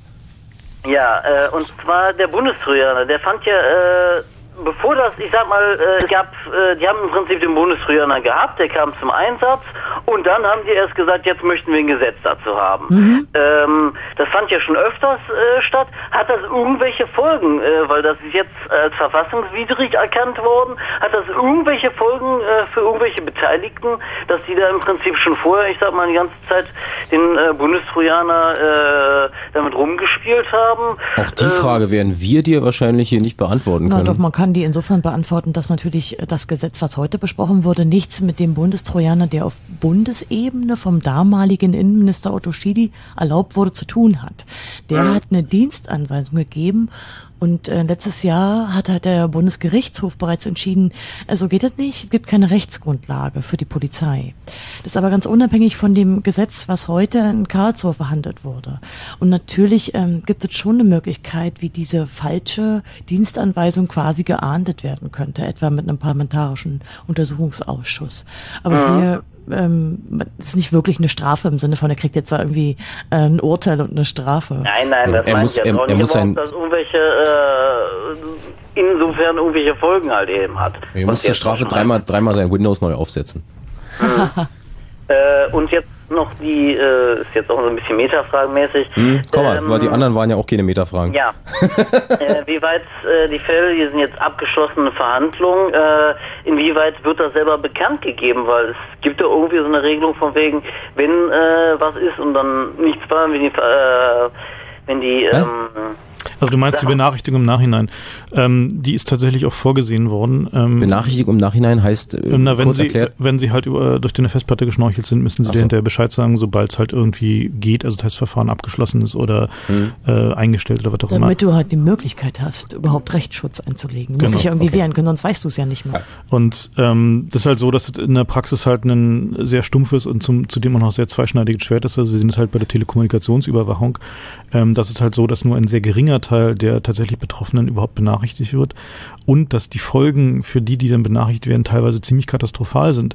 Äh, weil die dann halt all ihren Freunden erzählen müssen, so, "Hm, naja, die haben mich halt im letzten halben Jahr abgehört und deine Telefonate waren halt auch dabei. Ähm, das ist halt, äh, naja, wie als äh, wenn man irgendwie mit einer ansteckenden Krankheit äh, diagnostiziert wird so und irgendwie alle seine Freunde angesteckt hat. Äh, also das ist halt eine sehr, sehr schwerwiegende Geschichte für die Leute. Also der, äh, also Strafanwälte, mit denen wir halt viel zu tun haben, sagen uns halt auch diese Benachrichtigungspflicht, so ist halt auf dem Papier schön und gut, aber A wird sie halt kaum angewendet, so die finden halt immer einen Grund, nicht Bescheid zu sagen. Äh, und B äh, sind die Folgen für den Betroffenen halt ziemlich dramatisch. Was jetzt tatsächlich im konkreten Fall passieren wird, ist halt schwer zu sagen. Ähm, also bei, jetzt beim, beim äh, Trojaner-Einsatz. Ähm, die Anzahl der Fälle wird halt bedingt durch die Schranken halt sehr gering sein. Ähm, insofern bleibt es halt abzuwarten, kann man ja bisher noch nicht sagen. Mhm. Äh, ich hatte jetzt, äh, bei mir würden jetzt, sag ich mal, Bewerbungsfot äh, Bewerbungsunterlagen, Fotos, Passwörter auch halt eben für E-Mail, Router, Messenger und dergleichen na, was man eben so hat an Dingens. ähm, ja, ich sag mal, in dem Sinne äh, besteht ja halt eben auch die Gefahr, Bundestrojaner ist die Frage, wie sicher äh, der wirklich, sag ich mal, ist, weil ich sag mal, äh, die Bundesregierung benutzt den jetzt, aber äh, der kann ja auch irgendwie vielleicht irgendwie manipuliert werden oder dergleichen, dass da irgendwie ein Missbrauch von noch anderen, äh, die dann wirklich kriminelle Sachen, äh, Dinger damit rumdrehen. ne? Schau doch einfach mal bei dir zu Hause auf deinen Computer, was da für Programme installiert hast, wie oft die abstürzen und das ist so die durchschnittliche Softwarequalität da draußen. Dann überleg dir, wenn du irgendeine Klitsche für die Bundesregierung den Bundestrojaner baut, wie dann wohl da die Softwarequalität aussieht und wer da noch alles rein kann, wie oft die Rechner da abstürzen. Also dann insbesondere spannend, wenn man sich überlegt, dass ja eigentlich in dem ähm, Gesetz in Nordrhein-Westfalen nicht nur gefordert wurde, dass da Rechner, sondern irgendwie ganze ähm, informationstechnische Systeme, zu denen auch so so Dinge gehören. Also bei uns hatte sich ein Hörbehinderter gemeldet, der meinte, ich habe da so ein Hörgerät, das ist wieder ein ausgefeilter Computer. Was ist denn jetzt? Können die da auch irgendwie Software installieren und mich dann so abhören? Und genau in dem Moment wird's auch ganz doll spannend, ähm, weil das ausgelagerte Gehirn dann ähm, auch von der anderen Seite von Menschen, die auch wirklich Computer schon benutzen, um ihre Lebensqualität zu verbessern, weil sie halt behindert sind oder andere Menschen, die das einfach nur tun wollen, weil sie, keine Ahnung, besser sehen oder besser hören wollen, äh, dass die plötzlich auch informationstechnische Systeme mit sich rumschleppen, auf die dann nach dem, nach dem Gesetz auch ähm, Bundestrojaner installiert werden könnte. Und wenn du dann plötzlich ähm, abgeschütztes Programm in deinen, keine Ahnung, in deinem Augen, in deinen Hörhilfen hast, dann hast du ein ganz schlimmes Problem. Also das, das Verfassungsgericht hat ähm, diese Gefahren sehr klar benannt. Ähm, was sie halt gesagt haben, ist, okay, ähm, das Mittel ist halt nicht nur von, von der Eingriffstiefe, sondern auch von dem Risiko von Nebenwirkungen halt so drastisch, ähm, dass es halt eine echte Notmaßnahme sein muss. Also es muss halt so sein, dass äh, also dass der, der Notfall de facto äh, so gravierend ist, dass das dann auch egal ist. Na, also was halt die Schwelle schon sehr hoch liegt, weil im Zweifel können halt durch ab, abstürzende Computer Menschen umkommen. Das muss es, man halt so sagen. Ne? Es ist ja eigentlich so, ähm, es ist ja nicht nur nichtig erklärt worden, weil es eben nicht angemessen ist, sondern eigentlich gibt es drei verschiedene Gründe, die Sie heute genannt haben, weswegen dieses Gesetz schon mal nichtig ist. Das ist einmal Bestimmtheit, Bestimmtheitsgebot. Da ist es nicht mal klar gesagt, was eigentlich alles gemeint ist, sondern eben die totale Generalermächtigung. Mhm. Das zweite ist die Normenklarheit.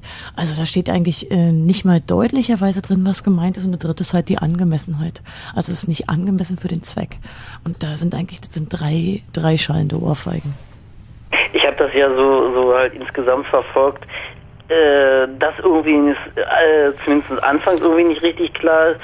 Was ist jetzt im Prinzip genau der Bundestrojaner? Ich meine, ist das jetzt eine Hardwareform? Ist das eine Softwareform? Ist nicht, ist nicht Äh, beschränkt. Also es geht da, also es, äh, haben sie nicht beschränkt, das ist auch de facto nicht zu beschränken, wenn man sich Mhm. die Entwicklung anguckt, ähm, sondern es geht halt tatsächlich um den heimlichen Zugriff auf informationstechnische Systeme in dieser Pauschalität. Das heißt also, wie denn tatsächlich dieser Zugriff passiert, ähm, ist nicht festgelegt, nicht definiert, das können sich dann die Behörden überlegen. Also der Richter haben Weil die ganze Zeit von Infiltration gesprochen. Ja, Fand ich eigentlich ein sehr schöner Begriff. Ja. Und wenn diese ganze Diskussion um äh, den Bundestrojaner und die Online-Durchsuchung äh, zumindest dahin geführt hat, dass Zehntausende, Hunderttausende, vielleicht Millionen Leute in der Bundesrepublik Deutschland drüber nachgedacht haben, wie sie sich äh, mit ihrem digitalen Leben, ihrer digitalen Intimsphäre, wie es heute schön formuliert wurde, wie sie sich da verhalten und dafür ein neues Bewusstsein zu schaffen und ihnen zu erklären, dass auch äh, Daten auf einem Rechner nicht unbedingt sicher sind, weil wenn äh, Mittel und Wege eingeleitet werden, kommt man daran. Dann, äh, also wenn dieses Bewusstsein geschaffen ist, dann ist, glaube ich, schon eine ganze Menge passiert in diesem Land. Mhm. Und damit einen äh, wunderbaren Abend Wuppertal. Ja, okay, ebenso, ne? Tschüss. Tschüss. Fritz.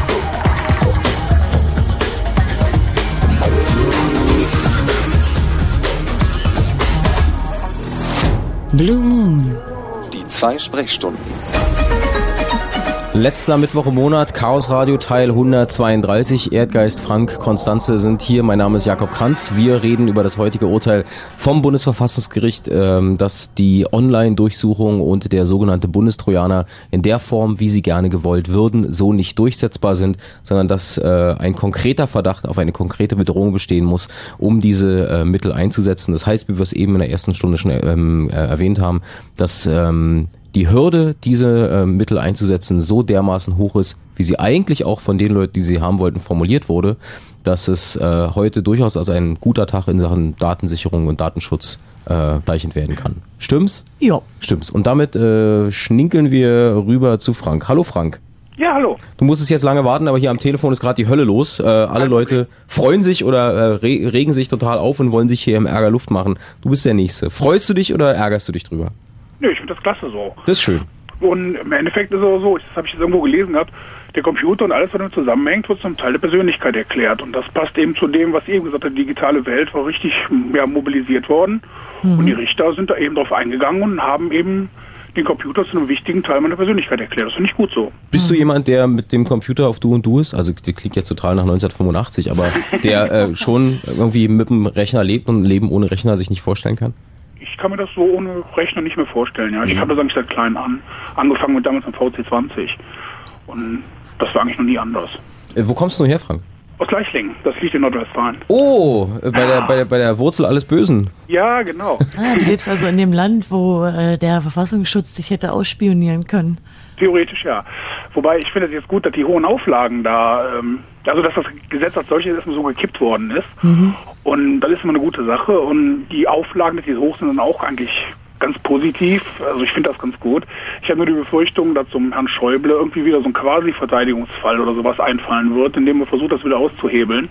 Und das müsste dann wieder vom Verfassungsgericht geklärt werden, dass das eben nicht geht. So wie damals mit den Flugzeugen, die Sache da. Hm, beim Luftsicherheitsgesetz. Ja, genau. Und ich meine, der gute Mann ist, ist sehr kreativ in sowas, finde ich. Und da hätte man vielleicht noch ähm, ja, klarer machen können, dass das für den Mann, also vom Verfassungsgericht her klarer machen können, dass das für den Mann eine Ohrfeige gewesen ist und dass er eben nicht frei hantieren kann, so wie er es mit dem Luftsicherheitsgesetz probiert hat. Naja, nur formal ist er natürlich nicht zuständig. Es war ja eigentlich jetzt so, tatsächlich, dass der Innenminister von Nordrhein-Westfalen ein FDP-Mann ist und äh, einer der Kläger ebenfalls, also der ehemalige Bundesinnenminister Baum, ne? Gerhard Baum, genau. Da hat ja eigentlich jetzt der Schäuble direkt nichts damit zu tun. Aber es geht natürlich im Hintergrund auch immer darum, dass ja in wenigen Wochen schon der BKA-Gesetzentwurf ins Kabinett gebracht werden soll, dass also darüber entschieden wird, ob auch eben Polizeibehörden online durchsuchen können. Und hier haben sich die Richter auch sehr klar darauf bezogen. Sie haben also gesagt, es geht hier nicht um Geheimdienste nur,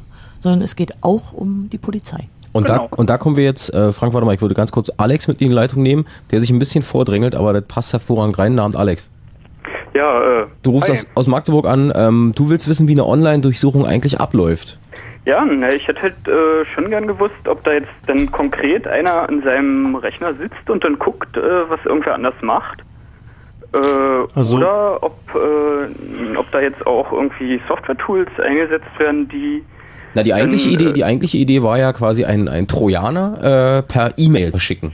Und dann steht äh, als Absender nicht drauf, dein, mit freundlichen Grüßen dein Bundesinnenministerium, sondern es steht irgendwie drauf, ihre Zulassungsstelle oder Steueramt oder so. Also die, ähm, die tatsächliche technische Durchführung, wie schon erwähnt, ähm, wie die denn tatsächlich aussieht, also ob es eine Hardware-Manipulation ist oder ob es eine Software-Manipulation ist oder ob du eine CD kriegst oder sie den Trojaner per Hand installieren oder eine E-Mail ist, ähm, die ist tatsächlich offen gelassen. Also es ist nicht so, dass ähm, aus diesem Urteil irgendeine Art von Beschränkung des technischen Mittels folgt, ähm, sondern es wird nur äh, eine Reihe von technischen Mitteln äh, ausdrücklich erwähnt, zum Beispiel auch elektronische Abstrahlung, also tatsächlich die Belauschung des Monitors. Keylogger wurden extra erwähnt. Genau, Keylogger, ähm, dass die halt auch explizit unter diese hohen Schranken fallen.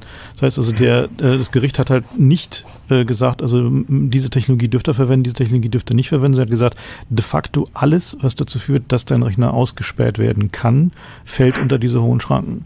So, Naja, dann also, ähm, bleibt es halt sozusagen der Fantasie des BKA überlassen, was sie äh, jetzt genau anwenden. Da, da wo ich eigentlich drauf hinaus will, ist eigentlich, ähm, wenn wir jetzt äh, von, von größeren Datenmengen reden, die sie ja auch durchsuchen wollen, äh, mit irgendwelchen Data Mining Techniken oder was weiß ich, ähm, dann setzen ja irgendwelche Software ein und ähm, das, was ich im Prinzip das Problem, das ich habe, ist, dass viele Leute, die jetzt auch sagen, sie hätten jetzt nichts zu verbergen, irgendwie anscheinend ein riesengroßes Vertrauen darin haben, dass diese Tools, die da eingesetzt werden, einfach 100% korrekt funktionieren. Und äh, ich meine, jeder, der selber schon mal irgendwie mit Software zu tun hat oder so, der E- Erdgeist hat es ja gerade sehr schön. der Fall ist. Erdgeist hat es ja gerade sehr schön formuliert. Ja, also äh, de facto ist es halt so, dass ähm, das genau dieser Risikoaspekt ist, den das Verfassungsgericht ja auch erwähnt hat, dass sie gesagt haben, der Einsatz dieses Werkzeugs äh, ist halt mit hohen Risiken verbunden, egal welche Technologie jetzt verwendet wird. Also vielleicht noch mit der Ausnahme von kompromittierenden Emissionen, also elektronischen Abstrahlung, ähm, äh, gibt es halt immer die Gefahr, dass halt das System beeinträchtigt wird und dass halt äh, Kollateralschäden entstehen. Und äh, auch deswegen, das ist einer der Gründe, äh, werden halt die Schranken so hochgelegt. Wir haben uns äh, eigentlich auch sehr gefreut, dass die Richter einen gewissen Interessenkonflikt explizit erwähnt haben, der darin besteht, dass ja zum einen das Ziel der Bundesregierung ist, die Rechner zu sichern, jetzt mal zum Beispiel für die Wirtschaft, dass wir eben möglichst sichere Rechner haben und aber auf der anderen Seite eben äh, versuchen will, Sicherheitslücken auszunutzen für die Ausspionierung. Also diesen Interessenkonflikt, den haben die Richter auch explizit angesprochen. Hm. Ja, das ist sowieso eine Sache, die ich sowieso nicht verstehe, weil äh, teilweise das, das BSI oder so, die geben wirklich konkrete Tipps auf, wie man seine Rechner eigentlich absichern soll. Genau. Und auf der anderen Seite äh, scheinen andere Bundesminister, die scheinen ja überhaupt nicht miteinander zu sprechen, ja.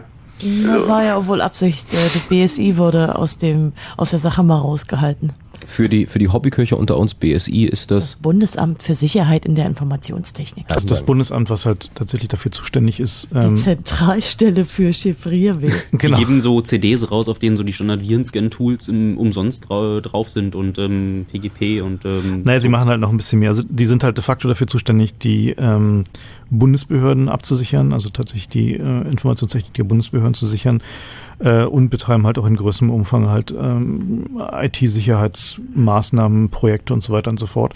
Und äh, da war halt natürlich von, von, Anf von Anfang an klar, dass es da einen Interessenkonflikt gibt. Den haben sie halt versucht dadurch zu entschärfen, dass sie das BSI Mhm. halt da rausgehalten haben. Die gesagt haben, okay, das macht das BKA, also Bundeskriminalamt, äh, und das BSI bleibt da mal außen vor. De facto ist Aber es kann trotzdem immer mal gucken, ob der Virenscanner beim BKA ja, na, aktuell zumal, ist. zumal, naja, zumal halt das äh, BSI wahrscheinlich am meisten darüber weiß, was gerade an Lücken im Umlauf ist, mit denen halt so ein Eindringen möglich wäre. Insofern, äh, naja, also die, da bleibt halt immer ein Geschmäckle dabei. So und in, insofern äh, haben die Richter halt auch diesen, diesen Interessenkonflikt äh, nochmal explizit betont. Alex, ich hoffe, die Frage nach der Online-Durchsuchung ist damit beantwortet. Ja, nee, also äh, Ja, finde ich nee. finde ich auch sehr gut, dass die, äh, dass wir auch äh, von vom Bundesverfassungsgericht auch wirklich drauf eingegangen sind, dass da halt eben nicht dieses Vertrauen in diese Software einfach so Ja. da sein kann, weil es halt ein technisches System ist, was per se fehlerbehaftet sein kann. Naja, dass es halt nicht immer so funktioniert, wie sie sich das vorstellen, hat man neulich auch gesehen, als die Bundesregierung selber ähm, Ziel der Online-Durchsuchung aus China geworden ist. Ja. Auch da haben sie es ja am Ende rausgefunden und ähm, genauso kann man sich vorstellen, dass auch ähm, der Bundestrojaner dann entdeckt werden würde und dann, wenn Dritte Kenntnis davon erlangen, wie dieser Bundestrojaner funktioniert, dann werden sie natürlich dieselben Sicherheitslücken, über die der Trojaner eingedrungen ist, selber benutzen können oder sogar noch Fehler im Bundestrojaner finden und äh, den benutzen zu eigenen Zwecken. Danke, Alex. Ähm, ja, klar. Schönen Abend. Tschüss. Ebenso. So, Frank, wir mussten Alex mal kurz dazwischen schieben, weil die Frage jetzt äh, explizit technisch auf dem im, im Raum stand, selbstverständlich. Können wir dir noch irgendwie weiterhelfen? Ja, ähm, zwar eben sandte der äh, vorige Anrufer irgendwas von wegen, dass keine Konsequenzen aus den Sachen folgen wurden, politisch gesehen. Ich lese jetzt hier gerade, da ist eine grüne Innenexpertin, Düker heißt die, die nannte das Urteil die höchstrichterliche Bestätigung für den Verrat von Grundrechten durch den FDP-Innenminister Wolfgang Wolf, zudem eine fachliche, fachliche und handwerkliche Inkompetenz. Das ist ja nun schon, da bliebe ihm nur noch eine Konsequenz, der Rücktritt. Das ist ja nun schon mal, ja, sagen wir mal, der Ansatz, dass da politisch auch was passieren könnte, Ja. eben wenn die ständig mit so einem halt kommen, ein- irgendwann muss es mal eine für die Nuss geben, Da wird halt ich mal. ein Internetausdrucker durch einen anderen Internetausdrucker ersetzt. Ja, der Punkt ist, wenn alle Minister, die so ein Gericht, äh, Gerichtsurteil zu verantworten haben, also die das Gesetz geschrieben haben, jedes Mal zurücktreten müssen, dann hätten wir echt ein Karussell an Rücktritten, weil es sind ja nur wirklich schon eine ganze Latte an Gesetzen. man sollte, man sollte vielleicht in dem Zusammenhang nicht vergessen, dass auch gerade äh, Landtagswahlen quer durch die quer durch die Bundesrepublik Ja. ziehen und dass äh, da auch so ein bisschen parteipolitisches Kartengemische dazugehört. Also das liegt einfach daran, dass das ein bisschen ja, Geplänkel ist von den Wahlen. Ja, würde ich. Hm, Ich weiß nicht, also das ist kann man durchaus, kann man durchaus als Nuance mit äh, einfließen lassen. Ich finde, das ist eine drastische Wortwahl. Also Verrat von Grundrechten, das Ja. ist schon heftig. Und Man muss das wohl so nennen. Also ich meine, die Richter waren ja da sehr deutlich. Das ist halt nichtig und zwar aus äh, mehr als einem Grund. Also sie Genau. haben die Verfassung hier schon missachtet. genau, und das ist also für einen Innenminister, der die Verfassung eigentlich achten soll, zwar die NRW-Verfassung, aber ist das für eigentlich ein Rücktrittsgrund, sehe ich also wirklich so. Wir hätten nichts dagegen. Gut, da sind wir uns da ja einig. ja. Gut, Frank. Aber dann wünsche ich euch noch einen schönen Abend. Schönen Abend nach NRW. Bis die Tage mal. Tschüss. Ähm, wir, sollten jetzt mal ganz kurz eine Musik spielen, auch ähm, äh, mit, besonderen Grüßen an den Rest vom CCC, nämlich an Tim, der äh, ein Stück Musik ausgesucht hat, was in dieser Sendung heute laufen soll. Es kommt von Die Computers. Ich bin gespannt. Hallo Welt. Ich bin Java. Und ich bin schlecht drauf. Hallo, hallo, hallo Welt. Und ich sage, ich bin C++.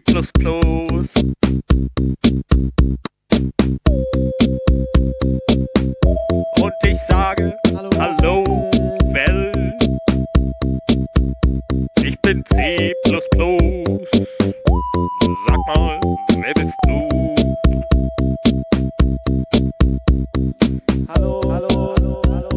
Hallo, Welt. Ich bin Java. Und ich frage dich, wie geht's Hallo? dir, mein Freund? Wie geht's dir denn so? Wer dabei? Sei ein bisschen gut drauf. Mir geht's gut. Echo. Mir geht's nicht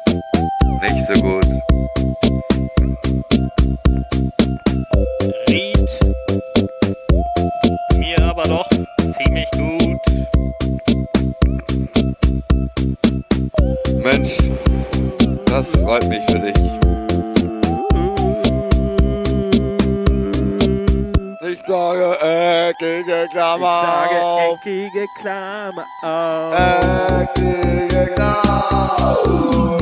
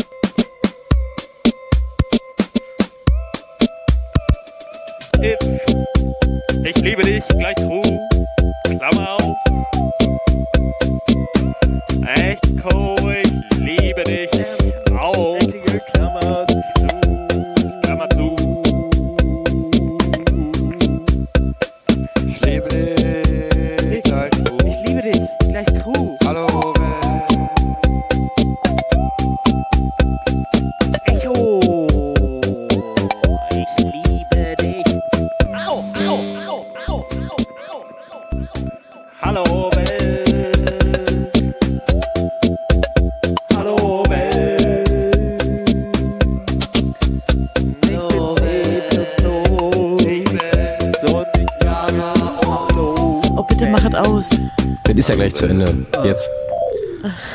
Weißt du, wenn es ein Essen wäre, könnte man sagen, gut, das muss man auch mal gekostet haben. An dieser Stelle danke an Tim. Ja. Ja, danke an Tim, aber wir wollen bei der Gelegenheit vielleicht noch auf den Chaos Radio Express hinweisen, denn in Dann letzter Zeit gab es wirklich äh, tolle Sendungen, insbesondere die zu Hubschraubern und die zu World of Warcraft. Also wer Lust hat, kann sich die als Podcast holen und wir wollen noch darauf verweisen, dass der Chaos Computer Club demnächst mit seiner wirklich sehr bemerkenswerten Zeitschrift Datenschleuder rauskommt.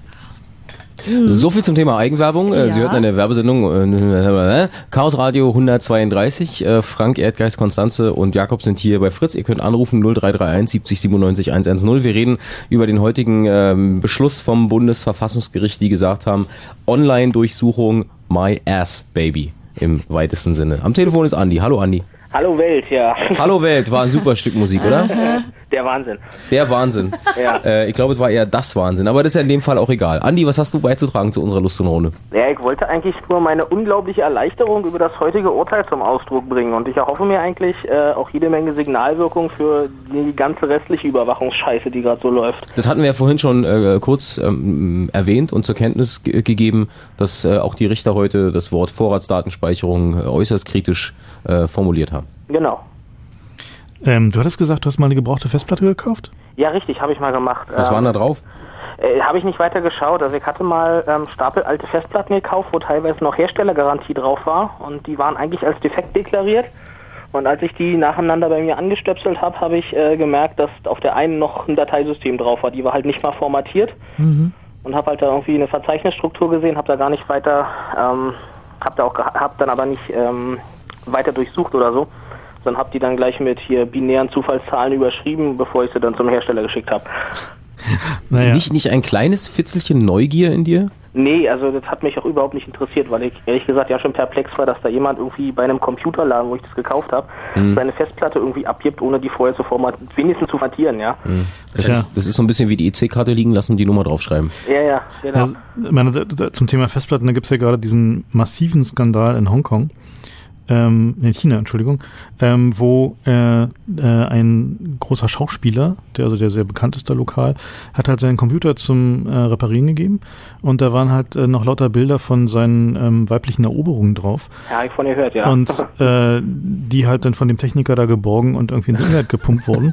Was jetzt halt zu einem unglaublichen Skandal führt, zum Beispiel, dass eine dieser Schauspielerinnen, die da irgendwie beteiligt war, halt jetzt nicht mehr die Eröffnung von der Olympiade machen darf, Mhm. weil sie halt in diesen Skandal verwickelt ist und so weiter. Also da, äh, also in China wird gerade auch in, in großem Umfang Sensibilisierung für private Daten auf privaten Computern betrieben. Äh, ist halt ein, ein Klassiker, ne? Also es halt äh, findet immer wieder statt, dass äh, Leute halt ihre Daten nicht äh, schützen, wenn sie ihre Computer zur Reparatur geben. Äh, und äh, naja, man kann sich überlegen, was da für Leute arbeiten heutzutage so bei äh, Computerreparaturbetrieben. Äh, die sind dann halt im Zweifel auch neugierig. Ne? Ja, da kommt eigentlich noch eine andere Problematik dazu, denn es ist tatsächlich auch so, dass in Deutschland die Ermittlungsbehörden immer mehr auszuwertende Festplatten an Privatfirmen weitergeben. Das heißt, dass man sich nicht mehr unbedingt darauf verlassen kann, wenn man schon beschlagnahmte äh, Festplatte irgendwie abgeben muss, dass der Staat die auswertet, sondern die werden einfach an dritte Dienstleister gegeben. Auch hier ist natürlich nach dem heutigen Urteil doch hoffentlich eine Änderung dieser Praxis zu erwarten. Ja, also die, die Landeskriminalämter ersaufen halt den Festplatten, weil halt bei jeder Hausdurchsuchung werden halt heutzutage Computer mitgenommen, also bei praktisch jeder. Ich lasse meine alten Festplatten auch immer gleich mitnehmen von den Beamten. Ähm, Ja, ich habe da vielleicht da noch eine Frage zu der, ähm, gerade zu den ähm, Festplatten bei den Ermittlungsbehörden. Und zwar sind ja irgendwie alle meine Festplatten habe ich äh, AES verschlüsselt mit äh, langen, langen Passwörtern. Und es würde mich mal interessieren, was ähm, die Ermittlungsbehörden da machen können, um die trotzdem zu knacken. Also sie gucken sich natürlich an, was noch außerhalb des Kryptosystems ist und ähm, typischerweise gucken sie halt danach, äh, was halt an äh, Passwortresten möglicherweise noch im Swap-File ist und so weiter. Auch da haben äh, heute die Verfassungsrichter ein sehr interessantes äh, Statement zu abgegeben. Äh, sie haben nämlich gesagt, dass äh, die Verschlüsselung von Daten äh, tatsächlich ein äh, informationeller Selbstschutz ist, äh, der ein Recht ist. Das heißt also, das kann tatsächlich, also das Ab- bzw. das Umgehen dieses informationellen Selbstschutzes stellt wiederum einen schweren Grundrechtseingriff dar. Also sprich, äh, wenn sie dir einen Trojaner installieren, um an deine verschlüsselten Daten zu kommen, ist es nochmal ein, tatsächlich ein wesentlich schwerer Grundrechtseingriff, als wenn sie dir nur deine Festplatte beschlagnahmen würden, weil du ver versuchst ja aktiv Dinge zu verbergen. Mhm. Und sie haben halt definiert, dass es dein Recht ist, weil du tatsächlich in dieser Welt heutzutage davon ausgehen musst, dass deine Platte irgendwann mal verloren geht, dein Laptop geklaut wird oder was auch immer. Ähm, und dass du halt entsprechende Vorkehrungen triffst und du auch davon ausgehen können musst, dass dir auch Gegengangsbehörden helfen. Was im Zusammenhang mit der Vorratsdatenspeicherung, die wir vorhin ja schon mal angesprochen haben, find, wie ich finde, ein weiterer höchst interessanter Punkt ist zu diesem ganzen großen, großen Urteil, Ja. äh, dass Karlsruhe sagt, die Verschlüsselung von Daten und damit äh, die Wahrung meiner eigenen Privatsphäre ist mein Recht und nicht wie es früher war, wenn ich meine Daten verschlüssele oder aber mich darum kümmere, dass keine anderen Leute an meine Daten rankommen. Äh, mache ich mich möglicherweise verdächtig, weil ich Ja. habe ja was, ich hätte ja vielleicht etwas zu verbergen. Genau. Das finde ich ist ein ganz interessanter Dreh Genau. an der ganzen Also Geschichte. dieser- dieser- und das erklärt, Entschuldigung, ganz kurz, Mhm. und das erklärt vielleicht auch die Dimension dieses Urteils, was heute passiert ist. Ja, also dieses, diese, genau dieser Punkt, dass Verschlüsselung nicht mehr verdächtig ist, äh, ist auch tatsächlich einer der großen Pluspunkte dieses Urteils. Also, Ja, ich meine, damit sind wir einfach jetzt auch in eine neue Zeit ähm, übergegangen, mit diesem Grundrecht. Denn bei all der Wirtschaftskriminalität und den ähm, vielen ja, Spionagesoftware-Tools, wenn auch sehr einfache, die man so aus dem Netz sich einfahren kann mit seinem normalen Windows-Betriebssystem, müssen wir einfach davon ausgehen, dass das jeder tut. Früher oder später wird es Standard sein und äh, das kann nicht bestraft werden dadurch, dass man als konspirativ betracht, äh, betrachtet wird, nur weil man seine Platten oder Mails verschlüsselt. Wir ähm, schalten mal gleich weiter. Wir, sch wir schalten mal äh, zu Mona und Lisa ans Hausboot, nee, nach Saarbrücken zu Thomas, der nämlich eine Frage hat zu, ich glaube, zu beschlagnahmten Festplatten. Andi, ich hoffe, wir haben deins erstmal erklärt. Ganz toll. Ich wünsche euch noch einen schönen Abend, ja? Vom selben. Tschüss. Okay, tschüss. Hallo nach Saarbrücken, guten Abend, Thomas. Hallo. Grüße dich. Äh, wir waren gerade beim, beim Thema Festplatten. Ich glaube, das ist, da bist du genau in der Mitte. Ähm, ja, vielleicht, ich weiß nicht. Hm? Ähm, äh, meine, meine Frage, also meine, meine Anmerkung ging jetzt eher dahin. Sag mal, telefonierst du aus einer Blechdose? äh, nein, nicht direkt. Klingt so schlimm, oder wie? Na, geht so. Mhm. Haben wir uns früher auch gebastelt. Aus zwei Blechdosen. Ja, mit, mit Strippe, einer Strippe in der Mitte. Mach mal weiter, es geht schon. Naja, okay. Äh, auf jeden Fall, ähm, mein, äh, mein Dings geht eher dahin, äh, wie ist denn das mit der Be Be Beweiskraft bei der ganzen Sache? Weil äh, beim Trojaner, da haben wir schon irgendwo so ein bisschen das Problem, dass äh, da kann ja jemand anders rum manipulieren. Wir hatten es ja gerade eben damit, den, äh, dass da jemand anders durch den Trojaner reinkommt. Und das Programm an sich, ich meine, es, es arbeitet ja auch heimlich, ne? da kann ja hinterher kein Mensch sehen, irgendwie was passiert da jetzt, was wird da genau beschlagnahmt. Ähm, es gibt auch so ein bisschen das Problem, man kann ja auch nicht genau jetzt trennen, was ist jetzt äh, äh, privat und was, was darf nicht gelesen werden und, und was gehört jetzt mit dazu. Und ähm, vielleicht Ja. auch, vielleicht auch noch kurz, vielleicht auch noch kurz, äh, das wäre vielleicht auch noch so ein Punkt, wo man vielleicht noch ansetzen könnte. Ähm, weil viele jetzt meinen, okay, der Schweizer, der bastelt sich jetzt da noch irgendwelche Gefahrenlage und dann setzt man den Trojaner ein. Dass man vielleicht da ansetzt und sagt, okay, ähm, wir setzen vielleicht so eine hohe äh, äh, Hürde äh, für Beweiskraft da ein, für so Sachen, die jetzt aus dem Bundestrojaner da, äh, da rausspringen, dass es hinterher im Prinzip eigentlich nutzlos ist, ja, weil es überhaupt nicht mehr einsetzbar ist. Ja, Also was wir halt unterscheiden müssen ist, ähm, die reden da momentan nicht von Ansatz des Trojaners zur Beweissicherung im Strafverfahren, sondern zur Gefahrenabwehr. Das heißt also, ähm, der, was da immer wieder betont wird und darum ging das Urteil heute auch, ist tatsächlich präventives Handeln. Also sprich, ähm, äh, irgendjemand wird verdächtigt, irgendwie Terrorist zu sein, begründet in diesem Fall und so weiter und so fort mit hohen Schranken. Ähm, und man will gucken, dass man diesen Anschlag, den der plant, verhindert bekommt. So, das ist halt so die Argumentation, die die bringen. Ähm, dann würden sie es einsetzen. Ähm, zum Thema Beweiskraft ähm, habe ich bisher in der Urteilsbegründung tatsächlich nichts gefunden. Also das äh, tatsächlich weiterhin offen. Ähm, keine Ahnung, also bleibt, bleibt tatsächlich abzuwarten, was da passiert. Für den, für den präventiven Bereich ist das äh, schlicht nicht relevant. Ist das irrelevant, genau. Ähm, was jetzt die Beweiskraft halt von äh, beschlagnahmten Daten auf normalen Festplatten betrifft, ist es so, dass es einen, eigentlich einen äh, Prozess gibt, in dem sichergestellt wird, dass halt zum Beispiel nicht mit der Festplatte, die da aus dem Rechner ausgebaut wurde, gearbeitet wird, sondern auf einer Kopie dieser Platte äh, die eigentliche Platte halt weggeschlossen wird ähm, und du halt im Zweifel im Strafverfahren halt das Recht hast, äh, vergleichen zu lassen, ob tatsächlich die Kopie äh, bitidentisch ist mit dem, was bei dir beschlagnahmt wurde äh, und so weiter und so fort. Also es gibt da eigentlich eine, eine Reihe von Regularien. Es ist aber tatsächlich so, dass die in der Praxis extrem schlampig gehandhabt werden. Also es gibt immer wieder Fälle, wo Rechtsanwälte dann irgendwie finden, dass äh, zum Beispiel die Daten, die dann zurückkommen aus den, aus den, mit den Festplatten aus der Asservatenkammer, nicht mit denen aus dem Backup übereinstimmen, ähm, dass da teilweise Software installiert wird und dergleichen Dinge mehr und bis hin dazu, dass tatsächlich diese Festplattenauswertung von Privatfirmen vorgenommen wird, also gerade in Fällen von Urheberrechtsverletzungen ähm, wo dann auch sehr fragwürdig ist, wie qualifiziert die da arbeiten. Also es gibt eigentlich tatsächlich Vorschriften und Prozesse dafür, die sicherstellen sollen, dass halt nur genau diese Daten verwendet werden. Äh, aber in der Realität sieht es häufig in der Praxis sehr anders aus. Also da muss man dann halt tatsächlich, wenn man davon betroffen ist, empfiehlt sich einen Anwalt zu suchen, der das schon mal durch hat und damit Erfahrung hat ähm, und hat da auch genau hinzugucken. Also den, äh, den Beweiserhebungen, die da aus den, den Strafverfolgungsbehörden kommen, äh, gerade im digitalen Bereich, kann man da nicht bedingungslos trauen. Geklärt, Thomas? Ja, das soweit schon. Jetzt vielleicht noch irgendwie ein Punkt zu dieser Sache, äh, äh, was, er, was das Grundrecht uns jetzt noch bringt irgendwie. Äh, was ich noch wichtig fand, ist, dass wir äh, diesen, diesen Bereich der Privatsphäre noch sehr viel weiter ausgedehnt hatten. Äh, weil irgendwie vorher hatte man irgendwie so das Gefühl, irgendwie so, so Laptops und mobile Geräte, äh, die sind sobald sie irgendwie aus dem Haus sind, freiwillig. Mhm. Und, auch E-Mails und so, ne, die auf dem IMAP-Server liegen. Und da hat jetzt das Bundesverfassungsgericht eigentlich recht deutlich gesagt, dass es eigentlich auch alles irgendwie äh, schutzbedürftig ist. Ne? Ja klar, also es geht nicht nur äh, tatsächlich um, um die Festplatte, sondern Sie haben wirklich mehr erwähnt. Etwa eben die Passwörter, die Caches, die Daten. Also man hat eigentlich einen neuen Bereich des virtuellen Lebens, der eben mitgeschützt ist. Da hast du schon, also da hast du eigentlich schon Kopf getroffen. Genau. Das finde ich auch äh, ziemlich wichtig bei der Ja. ganzen Sache. Ich denke auch, das wird äh, sicherlich erst in fünf oder zehn Jahren, wird man überblicken können, wie wichtig dieses neue Grundrecht für uns ist. Da wir gerade im juristischen äh, Thema sind, Thomas hat ja was zur ähm, Beweiskraft äh, von beschlagnahmten Festplatten. Vielleicht kann äh, Jakob noch was dazu beitragen, weil der möchte nämlich gerne noch was wissen zum Richtervorbehalt. Thomas, dir vielen Dank für den Anruf. Gut, danke. Und einen schönen Abend. Tschüss. Nach Berlin. Tschüss. Tschüss. Na und Jakob. Hallo. Ähm, mach mal deine Frage, äh, formulier mal deine Frage so, dass ähm, auch ich die verstehe. Ja, Weil auf dem, ich wollte auf dem Monitor hier eigentlich- verstehe ich es gerade nicht. Ja, ich wollte eigentlich relativ wenig äh, fragen. Ich wollte eigentlich noch ein paar Anmerkungen machen. Ach so, na dann los. Also zum Richtervorbehalt ähm, war mein Eindruck, als ich das heute gelesen habe, dass es eben nicht nur ähm, eine relativ hohe Hürde ist, sondern dass es wirklich eine Weiterentwicklung des Richtervorbehalts ist. Also mehr oder weniger Richtervorbehalt 2.0. Ähm, einfach weil der Richter ja wirklich begründen muss, was wir ja vorhin auch schon äh, gehört haben. Dass es nicht nur ein Formular abzustempeln Genau. gilt, sondern hm? Und äh, ich denke, das ist sehr wichtig, weil ich glaube, es gibt eine wissenschaftliche Untersuchung zu diesen zur Telekommunikationsüberwachung, wo einfach ganz klar zu sehen war, ähm, dass äh, dieser Richtervorbehalt in dieser Form, wie er bisher ähm, gehandhabt wurde, überhaupt nichts gebracht hat. Das war Max-Planck-Institut für Strafrecht, wer das nachlesen Mhm. möchte.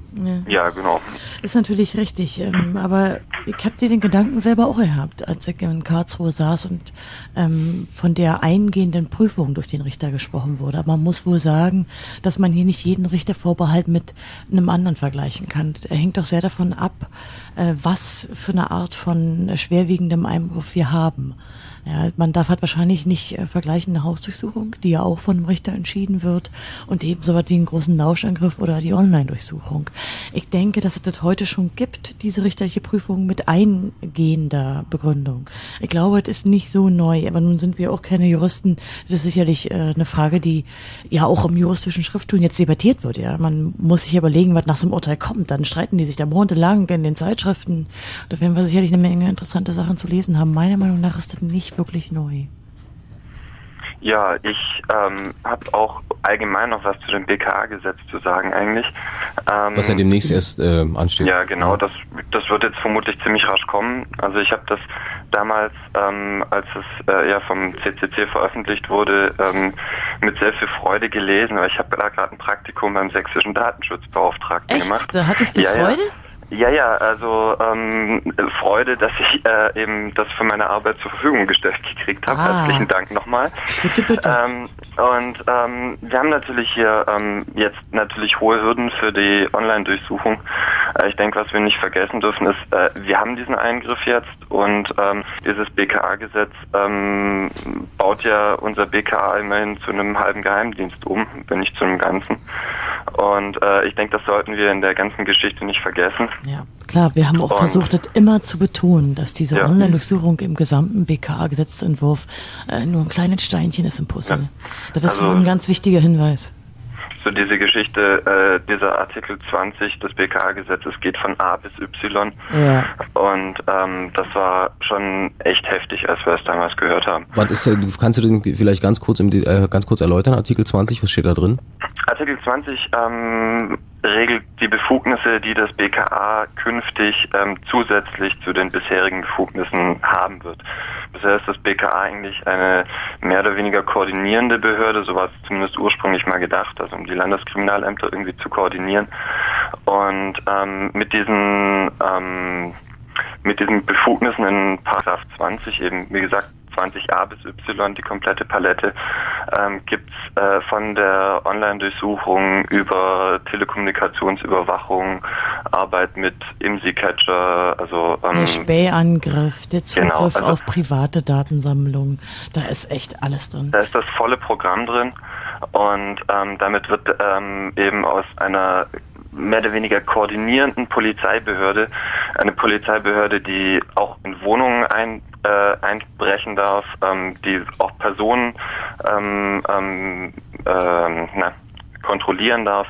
Also wirklich eine ähm, Polizeibehörde, die auch wirklich geheimdienstliche ähm, ähm, Befugnisse letztlich hat. Und ähm, das ist was, was wir eigentlich seit dem Zweiten Weltkrieg nicht mehr haben wollten. Richtig, ja, das ist absolut korrekt. Und man kann es sogar noch drastischer sagen. Wir hatten früher eine Polizei, die hat Verbrecher verfolgt. Heute ist es so, dass versucht wird, diese BKA so aufzustellen, dass im Prinzip die ganzen Vorfeldermittlungen macht. Also Leute, wo sie eventuell vermuten, die könnten ja mal. Und die eigentliche äh, Aufgabe des BKA, nämlich Verbrecher zu fangen, tritt da viel mehr in den Hintergrund so weit, dass sie die Geheimdienste in Deutschland schon aufregen, dass ihnen äh, quasi der Aufgabenbereich weggeschnappt wird. Gut, aber ich glaube, das ist auch ein Thema für eine der äh, nächsten Sendungen, was jetzt äh, Ja. an dieser Stelle Wird sich wohl nicht vermeiden lassen. Ja, nicht, leider. aus, nicht ausführlich diskutieren lässt. Ja, da werden danke wir für die demnächst noch viel Hinweise, Spaß die haben. waren doch Ich sehr hab noch interessant. einen letzten Punkt, ähm, sowas, was vorhin angesprochen wurde, das war der Punkt, ich habe doch nichts zu befürchten und ich habe doch nichts zu verbergen. Das ist immer mein Lieblingsthema. Mhm. Ähm, ich glaube, Frank hat da mal was ganz Gutes zugesagt, wenn ich mich richtig erinnere. Ich bin mir nicht sicher, ob es Frank war, aber ich unterstelle es ihm jetzt mal. Ähm, das war die Geschichte, man hat das gar nicht mehr zu entscheiden. Also wenn man sich die ähm, beispielsweise die ähm, 129a-Verfahren, also die Terrorismusverfahren des letzten Jahres anschaut, ähm, dann sieht man einfach, dass eine bestimmte Inform Menge an Informationen genommen, kat kategorisiert und interpretiert wird. Ähm, und zwar in einer Art und Weise, auf die man als Einzelner überhaupt keinen Einfluss mehr hat. Und ähm, dann stellt sich die Frage nicht mehr, ob man was zu verbergen hat oder nicht, sondern einfach, ob das eigene Verhalten in einer gewissen Art und Weise interpretierbar ist. Und wie das äh, Verfassungsgericht heute ja festgestellt hat, ist das Ver Verschlüsseln von Daten ähm, Recht, was man privat ausüben darf und nicht mehr äh, ein Verdachtsmoment. Jakob, wir müssen Nachrichten machen, weil ansonsten drehen die uns hier den Hals um. Ja? Okay. Ähm, schönen Abend noch. Jo, Tschüss. euch auch. Ciao. Und im Chaosradio geht's gleich weiter unter der 0331 70 97 110. Unter anderem mit der Frage von Tobias aus dem Schwarzwald, werden eigentlich auch Politiker überwacht? Fritz Fritz 15. Das Fritz Geburtstagsfestival am kommenden Samstag in der Arena Berlin Treptow ist jetzt leider total ausverkauft. Wer schon Karten hat, hat Glück. Wer noch keine hat, braucht viel Glück. Denn die allerletzten Karten für Fritz 15 gibt's nur noch zu gewinnen. Wann, wo und wie? Einfach gut Fritz hören. Fritz 15, das Fritz Geburtstagsfestival in der Arena Berlin Treptow. Jetzt also total ausverkauft. Aber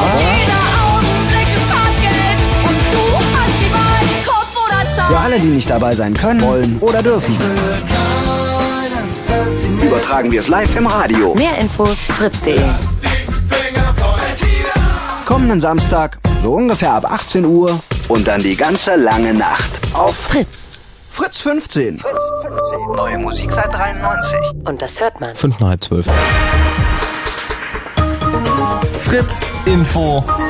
Nachrichten. Mit Philipp Burger. Die Bundesregierung hat das Urteil des Bundesverfassungsgerichts zu heimlichen Online-Durchsuchungen begrüßt. Die Richter hätten deutlich gemacht, dass der Staat im Kampf gegen terroristische Bedrohungen nicht darauf verzichten könne, sagt ein Regierungssprecher. Gleichzeitig seien die Grundrechte der Bürger gestärkt worden, denn die Sicherheitsbehörden dürfen die Computer- und Online-Profile von Verdächtigen nur dann ausspionieren, wenn Menschenleben oder der Bestand des Staates in großer Gefahr sind. Die Durchsuchung muss von einem Richter angeordnet werden. Die Berliner Polizei hat am Nachmittag einen Club der Rockergruppe Bandidos in Reinickendorf durchsucht. 200 Beamte waren im Einsatz. Ein 23-jähriger Mann wurde laut Polizei festgenommen. Er soll an einem Überfall auf zwei Männer vor einem Vereinshaus der Hells Angels in Charlottenburg beteiligt gewesen sein. Die Täter hätten die Mitglieder des verfeindeten Motorradclubs zum Teil schwer verletzt. In Bremen haben Polizisten bei Ermittlungen ihrer Informanten offenbar mit Drogen geschmiert. Die Staatsanwaltschaft hat sechs verdächtige Beamte auf der Liste. Sie sollen in mehreren Fällen Marihuana und Haschisch zur Belohnung verteilt haben. Ihre Diensträume und Wohnungen wurden durchsucht und Rauschgift sichergestellt. Gebäudereiniger bekommen ab 1. März einen gesetzlichen Mindestlohn. Das teilte das Bundesarbeitsministerium mit. Man habe sich in der Regierung darauf geeinigt, dass der Mindestlohn wie von den Tarifparteien vereinbart gezahlt werde. Danach beträgt das Mindestgehalt im Westen 8,15 Euro und im Osten 6,58 Euro. Sport. Im Viertelfinale des DFB-Pokals haben sich Wolfsburg und Hamburg gegenübergestanden. Gewonnen hat Gastgeber Wolfsburg mit 2 zu 1 nach Verlängerung und steht damit im Halbfinale. Auch das zweite Spiel des Abends wurde nach Verlängerung entschieden. Bayern München besiegte im Lokalderby den ewigen Konkurrenten 1860 München mit 1 zu 0. In der deutschen Eishockeyliga haben die Hannover Scorpions 4 zu 3 nach Verlängerung gegen die Frankfurt Lions gewonnen. Wetter. Die aktuellen Temperaturen Neuruppin und Wittenberge 4 Grad, Potsdam, Frankfurt und Angermünde 5 Grad, Cottbus und Berlin 6 Grad.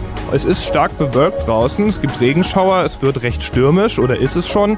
In der Nacht bleibt es dann aber trocken, das Ganze bei Temperaturen zwischen 4 und 1 Grad. Morgen erwarten uns wieder viele Wolken, die sich ab und zu aber auch verziehen. Es soll trocken bleiben, morgen 8 bis 11 Grad wird's maximal. Verkehr. A24 Pritzwalk Richtung Berlin. Zwischen den Ausfahrten Fährberlin und Kremmen liegen Hindernisse und Gegenstände auf der Fahrbahn. Die rechte Spur ist blockiert. Fahrt bitte vorsichtig. Es ist noch nicht bekannt, um was für Gegenstände es sich da handelt. A13 Schönefelder Kreuz Richtung Dresden. Zwischen Mittenwalde und Großköris gab es einen Unfall. Bitte fahrt langsam. Gute Fahrt. Bundestrojaner könnte nicht sein, die sind nicht so groß. Fritz ist eine Produktion des RBB. Und wenn im Radio 101,5? Dann Fritz in Eisenhüttenstadt.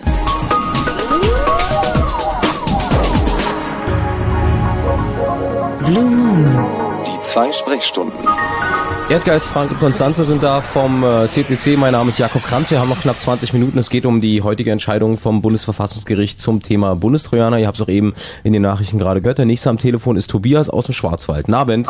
Ja, hallo. Grüß dich, du hast eine groß, großartige Frage. Werden Politiker eigentlich auch überwacht? Hm, Eigentlich hatte ich es ein bisschen anders formuliert, aber Okay, steht hier so, deswegen. also meine Meinung ist, es geht ja nicht nur darum, ob man etwas zu verbergen hat oder nicht, sondern es geht auch darum, wie sich Bürger in unserer Demokratie verhalten, wenn sehr laxe Bestimmungen zu Durchsuchungen und Überwachung vorhanden sind. Man muss sich ja überlegen, wenn man in der politischen Opposition ist oder kritische Meinungen zum aktuellen Kurs hat, dann macht man sich ja auch Gedanken darüber, hm, was passiert jetzt? Wer sich jetzt ins Fadenkreuz genommen? Kommen jetzt irgendwelche ähm, Behörden daher, von denen ich vielleicht noch nie irgendwas gehört habe und die fangen jetzt an, in meinem Privatleben rumzuschnüffeln, um am Ende möglicherweise irgendetwas herauszuholen, was mich dann schädigen könnte in meiner politischen Laufbahn oder mich diskreditieren könnte mit meiner Meinung. Hm. Und darum geht's ja, da geht's ja nicht nur darum, machen die das auch, sondern nur, könnten sie es tun. Also ich will der Regierung das nicht unterstellen. Aber was in den Köpfen der Leute vorgeht, äh, ist ja das, was eigentlich interessiert in diesem, äh, zu diesem Zeitpunkt. Und das fördert halt eben, das führt dazu, dass dann Leute nicht mehr so aktiv ähm, in der politischen Opposition aktiv werden, wie sie das eigentlich sollten in unserer Demokratie oder wie sie das könnten. Also ich denke mal, das Beispiel ähm, des G8-Gipfels hat sehr deutlich gezeigt, dass es tatsächlich stattfindet. Also dass politische Opposition in Deutschland äh, mit polizeilichen Mitteln unterbunden wird äh, und bestraft wird. Und ähm, also das ist halt nur eines von vielen Beispielen. Also gerade in den südlichen Bundesländern ist es ja durchaus auch noch durchaus üblich, dass äh, mit polizeilichen Mitteln gegen lokale Aktivisten vorgegangen wird, in Umwelt, also Umweltaktivisten zum Beispiel, oder Leute, die halt äh, zum Beispiel gegen lokale Großprojekte agieren. Ähm, das ist halt überhaupt nicht selten, das passiert durchaus täglich so. Und ähm, also ja, kann man nicht als theoretisch abtun, sondern ist tatsächlich ein, ein Fakt, ja. Also man muss vielleicht da auch immer noch mal bedenken, die Technik, die technische Infrastruktur, die gebaut wird, die ist erstmal da. Die Regeln, die diese beschränkt, sind durch Gesetze geregelt und die kann man einfach ändern. Wenn man aber jetzt die Technik so hinbaut, dann muss man sich auch überlegen, wer kann vielleicht später diese Regeln machen und ändern. Insofern, ähm, man muss auch mal ein bisschen in die Zukunft gucken, wenn man sich solche Überwachungstechniken ansieht, ja. Genau. Und eben in dem Moment, wo man solche Techniken schafft ähm, oder auch nur darüber überlegt und sie teilweise einsetzt, hat man bereits verloren. Genau, denn eigentlich ist unser Staat, so wie es die Richter gesagt haben, eigentlich dafür da, gerade in dieser digitalen Welt uns zu schützen vor all den anderen fiesen Menschen, die so im Netz rumschwirren und unsere, weiß ich nicht, Fischer, unsere Passwörter irgendwie ausspionieren wollen und nicht sich selber als äh, dieser Datensammler zu gerieren. Das ist halt ein, naja, wahrscheinlich brauchen wir noch eine Weile, bis die Politiker mal erkennen. Äh, was den CCC betrifft, so haben wir ja schon seit vielen Jahren gefordert, dass es so eine Art von digitaler Intimsphäre geben soll. Und wir Ja. hoffen doch sehr, dass nicht jetzt auch noch die Politiker so lange brauchen, um zu begreifen, dass wir das jetzt haben, dieses Grundrecht. Frank, was machst du da? Oh, äh, fülle nur Wasser um. Also Still, stillschweigend, äh, stillschweigend werden hier Flüssigkeiten zusammengekippt. Stilles Wasser. Stille, stilles Wasser, deswegen sagst du nicht so viel. Tobias, vielen Dank für deinen Anruf. Okay, jo, eine Sache noch, die Kapsel in München ist toll. So. Tschüss. So, und der nächste ist äh, Fort Null. Nee, wie heißt du? FT0, hallo. FT0, Nabend. Genau, ich komme aus NRW und erstmal äh, herzlichen Dank an euch Berliner. Ihr habt da echt gute Arbeit geleistet und den Karren hier aus dem Dreck gezogen. Weil- ja, wenn ihr das nicht auf die Reihe kriegt, war? Ja, das ist irgendwie so eine Sache. Die Pressearbeit und so in Berlin ist echt viel besser. Ähm, was ich eigentlich nur ganz kurz anmerken wollte, weil ja bestimmt noch ganz viele andere Leute da fragen wollen. Ähm, mir sind zwei Absätze aufgefallen. Ähm, und zwar zum einen irgendwie Absatz 223, da ist was zur Beweiskraft von so abgeschnorchelten Daten gesagt. Ich glaube aber, das ist irgendwie auf eine, auf eine der, als Antwort auf eine der Einsprüche gedacht.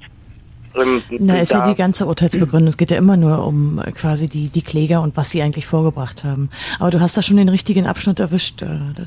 Stimmt. Also da, da ist halt, da ist halt kurz gesagt, dass die, dass die erhobenen Daten, die man mit so einem Bundestrojaner halt abgeschnorchelt hat, dass die eigentlich keinen Beweiswert haben, weil man keine exklusive Kontrolle über den Rechner hatte. Das fand ich interessant, ist halt Ja, naja, das, man muss sagen aber die ganze Wahrheit. Was steht da nämlich eigentlich? Nämlich, dass das keine Rolle spielt, da es hier um Verfassungsschutzbehörden geht. Genau, Und die richtig. haben manchmal an diesen Informationen Interesse, ohne dass man überhaupt die vor gerichtsfest haben muss. Genau, es geht ja um die, dann um die Information und nicht da, dass das irgendwie als Genau. Beweise ist. Das andere, was mir aufgefallen ist, ist äh, Absatz 183. Das ist doch eigentlich die absolute Ohrfeige gegen die Vorratsdatenspeicherung, wenn ich das richtig gelesen habe. Genau, also 183, 184, ja. Sind Genau, halt, sind das halt haben wir genauso interpretiert. Ja. Okay, super, dann sehe ich das richtig. Das wollte ich eigentlich auch nur sagen. Und das mit den Beweisen, das war nur, weil Frank vorhin sagte, dass er zu Beweisen eigentlich nichts in der Urteilsbegründung gefunden hat und nicht einfach mal nach Beweisen gedacht Ja. hat. Und Für alle, die so, nach, dass sie für alle, die nachlesen wollen, es gibt auf www.bundesverfassungsgericht.de gibt's das Urteil und die ähm, Begründung auch ähm, für alle zum Klicken, so dass ihr wisst, über welche Artikel wir hier reden. Danke, Genau. Edgars. Es ist so, dass sie dann live, also der äh, Gerichtspräsident Papier, nicht das komplette Urteil verliest, sondern Teile weglässt und in der mündlichen Urteilsbegründung taucht es so nicht auf. Ähm, Ist das beabsichtigt? Ist das ja, Zufall? das würde einfach zu lange dauern. Das ist ja so Mhm. schon etwa anderthalb Stunden, dass also da verlesen nee, aber wird. dass da bestimmte Passagen nicht verlesen werden. Nein, er verweist dann auf die schriftliche Ah, okay. Begründung. Genau, also und ähm, die mündliche Urteilsbegründung ist in der Regel auch nochmal ein bisschen aufgelockerter, also sozusagen. Klar, Gestik und Mimik sind ja Genau. auch dabei. Also und äh, verweist nochmal auf die äh, sozusagen aus Sicht des Gerichts wichtigen Punkte in dem Urteil. Ne? und die der wichtigen guckt in die Gründe. richtige Richtung. Genau, also der Papier, das ist halt toll, der sitzt halt da vorne und schwenkt halt seinen belehrenden Zeigefinger und guckt halt immer genau die Leute an, die er meint. Das ist großartig. Wer, wer hätte gedacht, dass eine Sitzung vom Bundesverfassungsgericht so amüsant sein kann? Ja, das kam leider bei Phoenix nicht ganz so rüber, weil man den immer nur von vorne gesehen hat. Ähm, und bei Phoenix haben sie leider, als es um die Ausnahmen dieses Gesetzes, also, also um die Ausnahmen dieser, dieser Ermächtigung quasi ging, da haben sie leider genau abgeblendet und irgendeinen so völlig uninteressanten Experten befragt. Ähm, das hat man leider nicht mitbekommen. Ich weiß nicht, vielleicht gibt es da später nochmal eine andere Aufzeichnung von. Aber gut, das war's von mir eigentlich schon wieder. Ja, dann danke für deinen Beitrag. Tschüss, Ja, FD0. bitte. Tschüss. Tschüss. Äh, Hannes hat noch einen höchst interessanten äh, Beitrag zur Diskussion. Äh, Abend, Hannes. Ja, schönen guten Abend. Du rufst an aus Ilmenau. Genau, in Thüringen. In Thüringen. Wie kriegst du da Fritz? Ja, über das Internet. Ey, du bist auch einer der wenigen, die eine grandiose Telefonleitung haben. Ja, sogar über UMTS, ne? Man höre und staune. Wow, also nicht jemand, der mit einer Blechdose telefoniert. nee, Okay, ehe wir jetzt weiter plänkeln, wir haben nicht mehr viel Zeit. Schieß los. genau, zum Schluss. Ich wollte noch mal wissen, und zwar das Problem der Kriminalität hat jetzt ja irgendwie nicht nur Deutschland und deswegen würde mich mal interessieren, ja, wie reagieren jetzt die anderen EU-Länder da drauf? Oder haben die vielleicht schon irgendwelche Gesetze diesbezüglich? Also gibt's in, in anderen europäischen Staaten sowas wie die Online-Durchsuchung, Bundestrojaner, Genau, was hier gerade. Ja. Äh, ja, es gibt es tatsächlich. Äh, es gibt einige europäische Länder, die diese Ermächtigung für ihre Polizeien oder für ihre Geheimdienste haben, aber eine Minderheit. Das sind dann, also ich, ich habe es zum Beispiel bei Zypern gelesen, also die größeren äh, Länder, die ja auch ähm, also den entscheidenderen Einfluss haben in Brüssel, äh, die sind bisher alle noch so im Streit. Es gibt aber durchaus äh, auf, auf den, an, in den anderen Ländern auch diesen politischen Streit. Also insofern setzt Deutschland da halt schon einen starken Akzent. Also wenn man vergleicht zum Beispiel mit Großbritannien, äh, wo es halt den sogenannten RIP Act gibt, wo dich äh, die Polizei zwingen kann, und zwar durch, dadurch, dass sie dich in den Knast stecken, wenn du dein Passwort vergessen hast.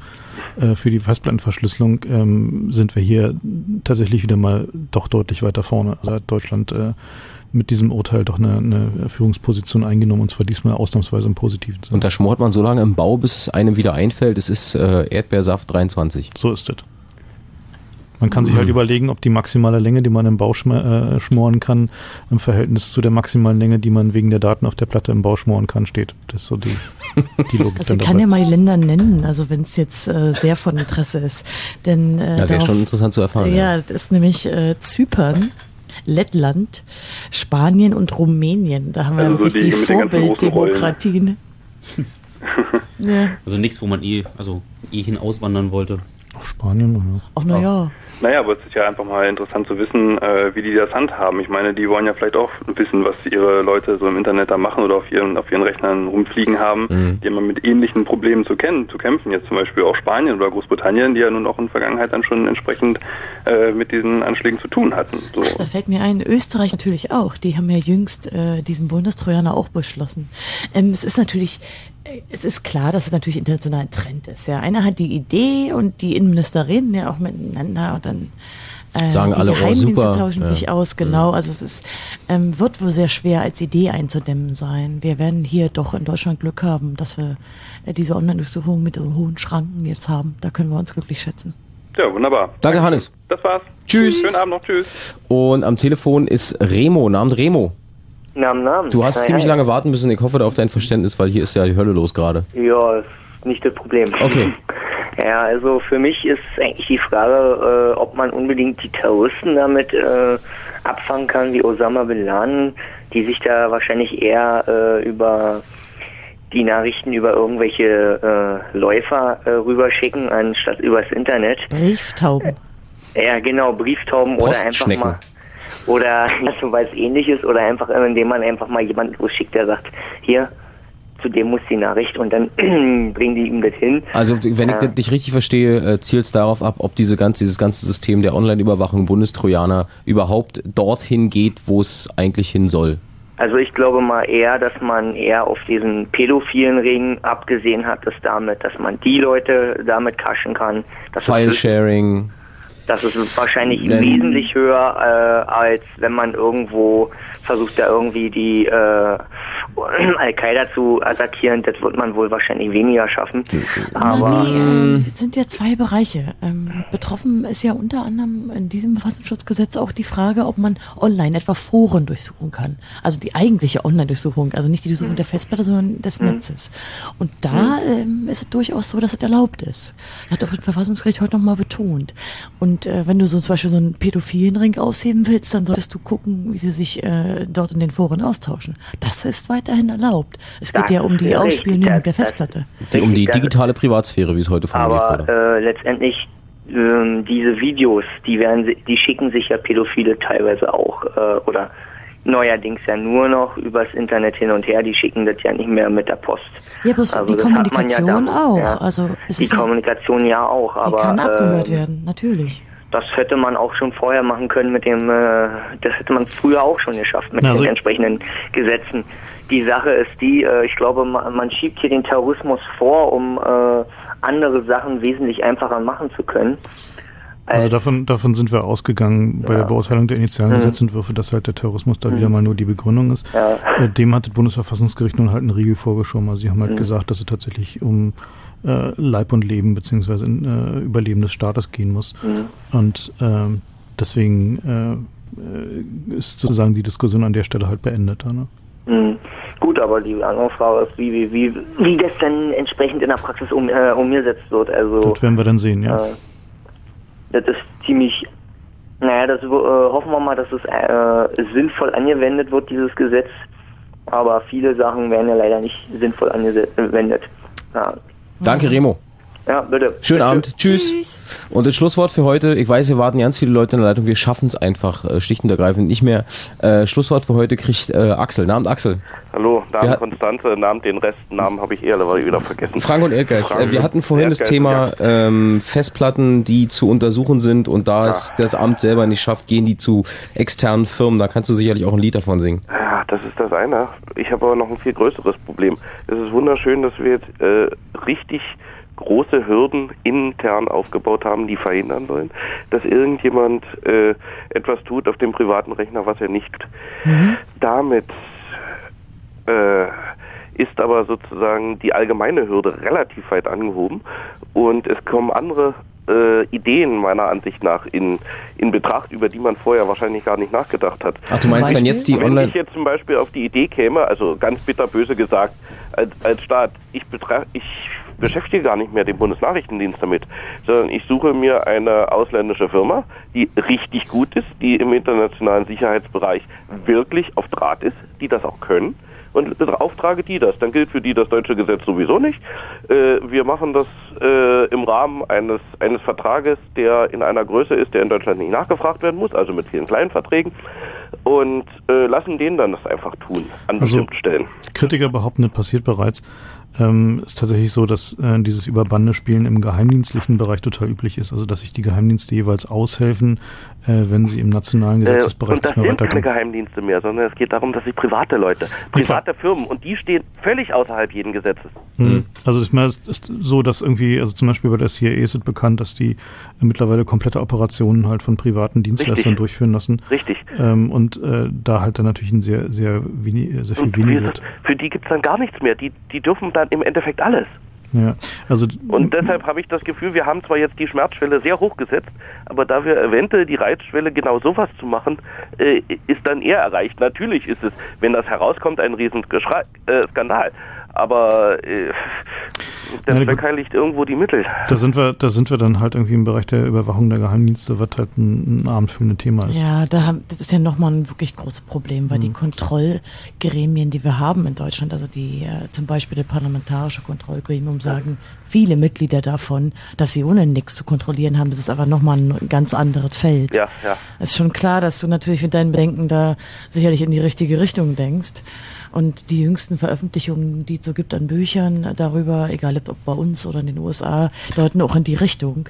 Aber das ist halt nochmal ein anderes Feld. Aber trotz alledem ist ähm, der, und deswegen freue ich mich auch, dass Axel hier noch das Schlusswort hat, ist dieser äh, Einwand am Ende vom heutigen Chaosradio natürlich absolut berechtigt, ehe wir jetzt alle uns freudig um die, in die Arme fallen und sagen, hey, super, hat doch funktioniert, äh, sollte man nicht vielleicht nicht die, die wirkliche Realität aus den Augen Es lassen. gibt noch viel zu tun. Ja, weil genau. wir müssen dieses Grundrecht auch anwenden und zwar wir alle. Wenn wir es nicht benutzen und tatsächlich auch mal unsere Festplatten verschlüsseln, unsere E-Mails verschlüsseln, dann wird es ins Leere laufen. Wir müssen als gerade die jüngere Generation auch dahinter stehen. Mhm. Also Genau. die Rechte haben uns halt geschenkt und wir müssen das Geschenk aber auch annehmen. Und Nicht auch nur- richtig umsetzen. Genau. Nicht nur verschlüsseln, sondern einfach auch mit den eigenen Daten viel bewusster umgehen und wir schauen, dass man es halt nicht in StudiVZ ähm, genau die Daten, die man sonst auf seiner Festplatte in, in, in, geschützt haben möchte, dann da nochmal im Klartext hinschreibt. Ja. Genau. Ja, schön. Richtig.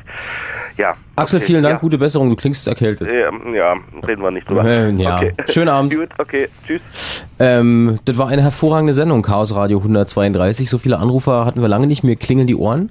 Äh, und wenn wir jetzt, äh, wir könnten locker noch weitermachen, dann müsste Maxwell Smart aber hier äh, ausflippen, weil wir ihm sonst seinen Nightflight klau- klauen, der in wenigen Minuten beginnt mit handausgegrabenen Beats und von Mutti zusammengestrickten gestrickten Breaks und was auch sonst er immer in seiner Kiste dabei hat. Ähm, chaosradio.ccc.de ist die Webseite, auf der ihr nachgucken könnt, was in dieser Sendung und beim CCC passiert. Unter anderem könnt ihr gucken, wo die Podcasts zu finden sind, könnt euch Chaos Radio Express ziehen äh, und alle sonstige Dinge machen. Das war Chaos Radio für heute. Wir sagen vielen Dank, verabschieden uns und hören uns spätestens am letzten Mittwoch im März wieder. Das waren äh, Konstanze, Frank, Erdgeist und Jakob. Tschüss. Tschüss. Tschüss.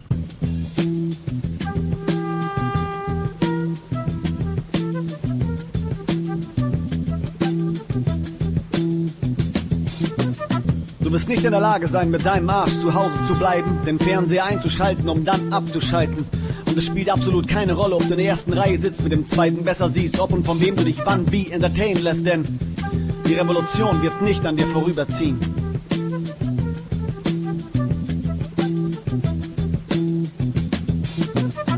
Revolution wird nicht im Fernsehen übertragen, du kannst sie nicht downloaden, kein Bit-Byte-Stream, MP3, MPEG oder DivX. Die Revolution lässt sich nicht komprimieren. Sie ist Open Source und Bill Gates hat absolut nichts mit ihr zu tun. Absolut nichts.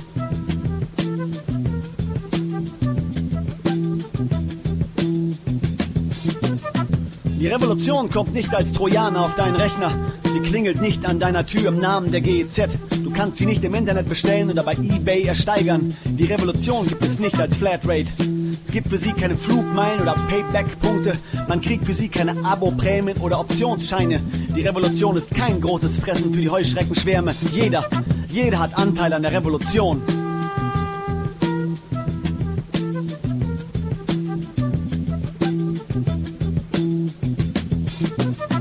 Die Revolution läuft nicht im Cinemax, man kann sich nicht beim Maxdome ansehen oder in der Videothek ausleihen.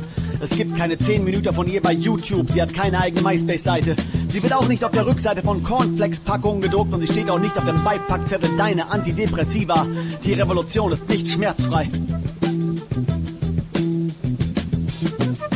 Die Revolution wird nicht präsentiert von Bitburger oder Feltins. Von ihr gibt es keine Bannerwerbung im Stadion, keine Krawattennadeln, Aufkleber oder Feuerzeuge. Du bist nicht blöd und die Revolution ist geil. Die Revolution kostet nicht 12.000 Euro die Minute zur Primetime. Es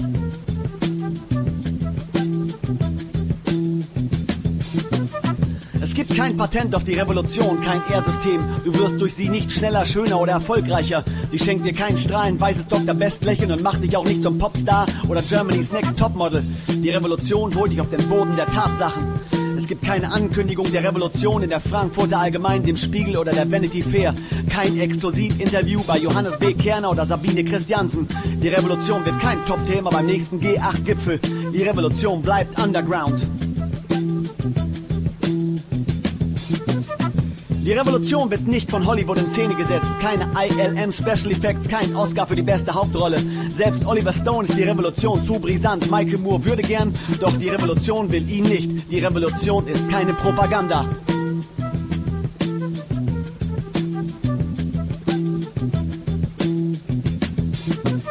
Die Revolution ist nicht so Doku. Die Revolution ist unberechenbar. Sie lässt sich nicht durch die Zahlen der Weltwirtschaft beeinflussen. Sie beeinflusst die Zahlen der Weltwirtschaft. Man kriegt keine Zinsen auf die Revolution. Paris Hilton ist nicht das Gesicht der Revolution. Die Gala, die Bunte und das Goldene Blatt berichten nicht über sie. Sie kommt nicht auf einem weißen Schimmel angeritten und H&M verkauft keine T-Shirts mit dem Aufdruck Revolution, ich bin dabei. Die Revolution ist live.